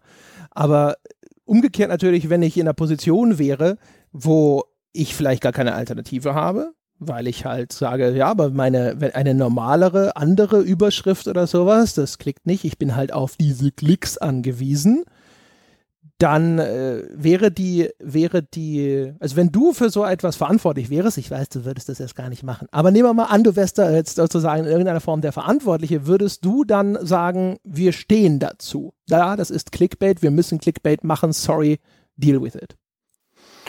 Puh, jetzt fragst du mich insofern was, weil jetzt muss ich schon mal muss ich schon mal davon ausgehen, dass ich das gerade gemacht habe. Und jetzt würde ich vielleicht denken, na gut, wenn ich diese Kröte schon geschluckt habe, dann kommt es ja auch darauf nicht mehr an, dass ich nachher einfach die Unwahrheit sage und sage, nein, das ist gar kein Clickbait.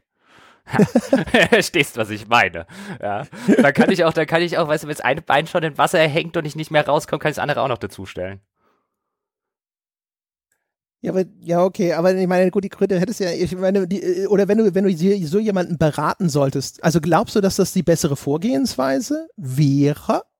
Also, wenn ich intern in der Redaktion da sitze und mir denke und das vielleicht auch kommuniziere, wir brauchen reißerische Überschriften, wir brauchen diesen Klick, ansonsten können wir uns nicht finanzieren, ähm, weil ansonsten unser Reichweitenjournalismus nicht funktioniert, dann bin, wäre ich tatsächlich ja sehr dafür, es äh, den Leuten wenigstens offen und ehrlich zu sagen, anstatt es zu leugnen.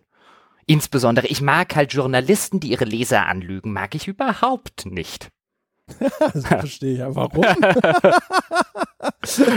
das, das, ist da ein Widerspruch? Nein, nein, nein, vielleicht so ein bisschen oder so. So ein kleiner.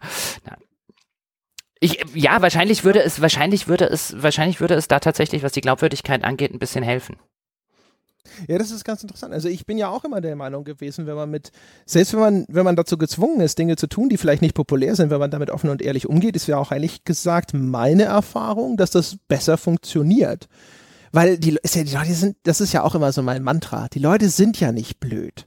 Also, das ist ja ein gerne gedachter Vorbehalt in zu vielen Redaktionen, dass die Leute, weil ne, so diese, diese Masse, diese Herde da draußen, dass, dass die ja alle irgendwie so ein bisschen doof sind, mit Blick auf die einzelnen äh, Wortmeldungen von Leuten, die halt, sag ich mal, aus Sicht der Redaktion Dinge sagen, die doof sind. Weil natürlich nicht jeder Leser versteht, wie Journalismus funktioniert, unter welchen äh, Zwängen oder unter welchen Notwendigkeiten er operiert und so weiter und so fort. Also das hatten wir auch bei dieser Diskussion über anonyme Quellen zum Beispiel, wenn du dich erinnerst. Da hatten wir im Mailback was kurz davon. Das war ja auch mal ganz populär als, äh, ich glaube, es war The Escapist oder sowas. Irgendjemand hat einen Artikel gebracht über Citizen. Oh, don't go there. Don't go there. Weißt du, wo die Leute gesagt haben, wenn du die nicht offenlegst, ja, dann hast du die bestimmt frei erfunden und sonst irgendwas. Und wenn du nicht mal weißt, mit wem du sprichst, wo dieses, dieses Grundmissverständnis, dass eine anonyme Quelle nach außen nicht eine anonyme Quelle nach innen ist, also der Journalist schon weiß, womit er,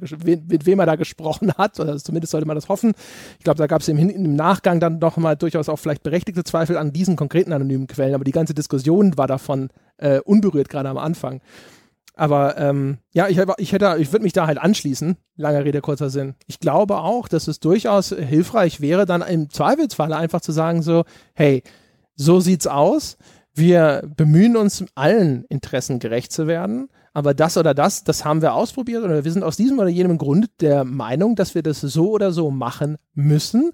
Und äh, keine Ahnung, ne? wir sind gerne bereit, irgendeinen Kompromiss zu suchen mit euch gemeinsam und wir können auch äh, uns gerne den Input anhören. Aber es muss halt sozusagen innerhalb der Rahmenparameter funktionieren, die uns vorgegeben sind. Das ist ja auch das, was wir immer gerne nochmal als Disclaimer dazu sagen, wenn wir Pressekritik üben, dass es manchmal nicht immer, aber manchmal durchaus, äh, dass Dinge passieren, weil die Leute aufgrund ihres Geschäftsmodells, ihrer Strukturen oder der Art und Weise, wie das ganze Business funktioniert, einfach gezwungen sind, das so zu machen. Ohne Zweifel. Ohne Zweifel. Und äh, bei der Diskussion jetzt, wenn's, wenn es um Clickbait geht, auch wenn wir jetzt vorher diese eine GameStar melden, da geht es gar nicht um GameStar ähm, oder um irgendwie PC Games oder um irgendwelche Spielemagazine oder, oder irgendwas. Das ist ja ein, ein Phänomen, was den kompletten Online-Journalismus betrifft. Und ich denke da immer so ein bisschen, vielleicht bin ich dazu kulturpessimistisch, aber ich denke da immer, liebe Leute, ihr solltet ein bisschen mehr das große Ganze im Auge behalten, nämlich wozu diese diese, diese Skepsis in Medien führen kann. Ich meine, wir sind mittlerweile an einem Punkt, ich gab erst neulich eine Studie, vor ein paar Monaten war das, glaube ich, von der Europäischen Union, dass in Europa, und Deutschland ist da nicht weit vom Mittelwert entfernt, dass in Europa über die Hälfte der Bevölkerung die Medien für gelenkt hält.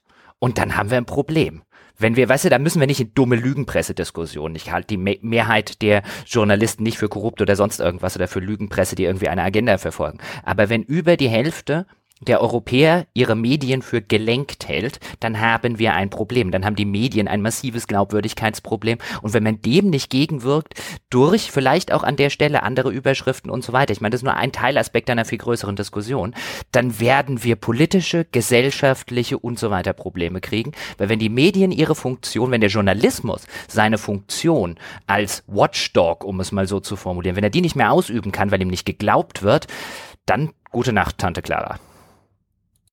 Das klingt nach schönen Schlussworten, Jochen Gebauer. Ja, schönen pessimistischen Weltuntergangsschlussworten. Die kann ich am besten. kann ich direkt in die Headline schreiben. Clickbait! Meine Damen und Herren, ja, wenn Sie das Gefühl haben, meine Überschriften sind so clickbaitig, Sie können uns unter forum.gamespodcast.de Feedback geben. Ich weise Sie allerdings darauf hin, dass äh, Jochen Gebauer eine Walkthrough-Folge online gestellt hat mit dem Titel Das beste Spiel, das nie jemand gespielt hat, ohne erkenntlich zu machen, was für ein Spiel das ist. Clickbait! Außerdem können Sie diesem Podcast äh, sehr helfen, indem Sie uns finanziell unterstützen und Sie haben auch was davon. Sie kriegen tonnenweise fantastische Bonus-Episoden dafür. Ab 5 Dollar kriegen Sie unser gesamtes spielejournalistisches Programm an Podcasts und Gott im Himmel, haben Sie da bislang was verpasst. Geben Sie sich einen Ruck, seien Sie mit dabei. Man unterstützt ja gerne das Gewinnerteam, habe ich gehört. Ja, wir sind immer noch der erfolgreichste Crowdfunding-Podcast in Deutschland. Seien Sie doch einfach mal vorne mit dabei und denken Sie jetzt nicht an Bayern München, bitte. Außerdem, wenn Sie kein Geld ausgeben möchten, dann könnten Sie uns außerdem helfen. Bewerten Sie uns doch einfach zum Beispiel auf iTunes. Dann bleiben wir auf den iTunes-Charts gut sichtbar. Da könnten Sie die verdiente 5-Sterne-Wertung abgeben. Sie können uns auch gerne mal auf Facebook bewerten oder erzählen Sie einfach weiter, wie toll wir sind, weil äh, wir machen das sowieso schon, aber jeder weitere Stimme hilft. Ansonsten herzlichen Dank fürs Zuhören. Das war's für diese Woche mit Auf ein Bier. Wir hören uns nächste Woche wieder. Bis dahin.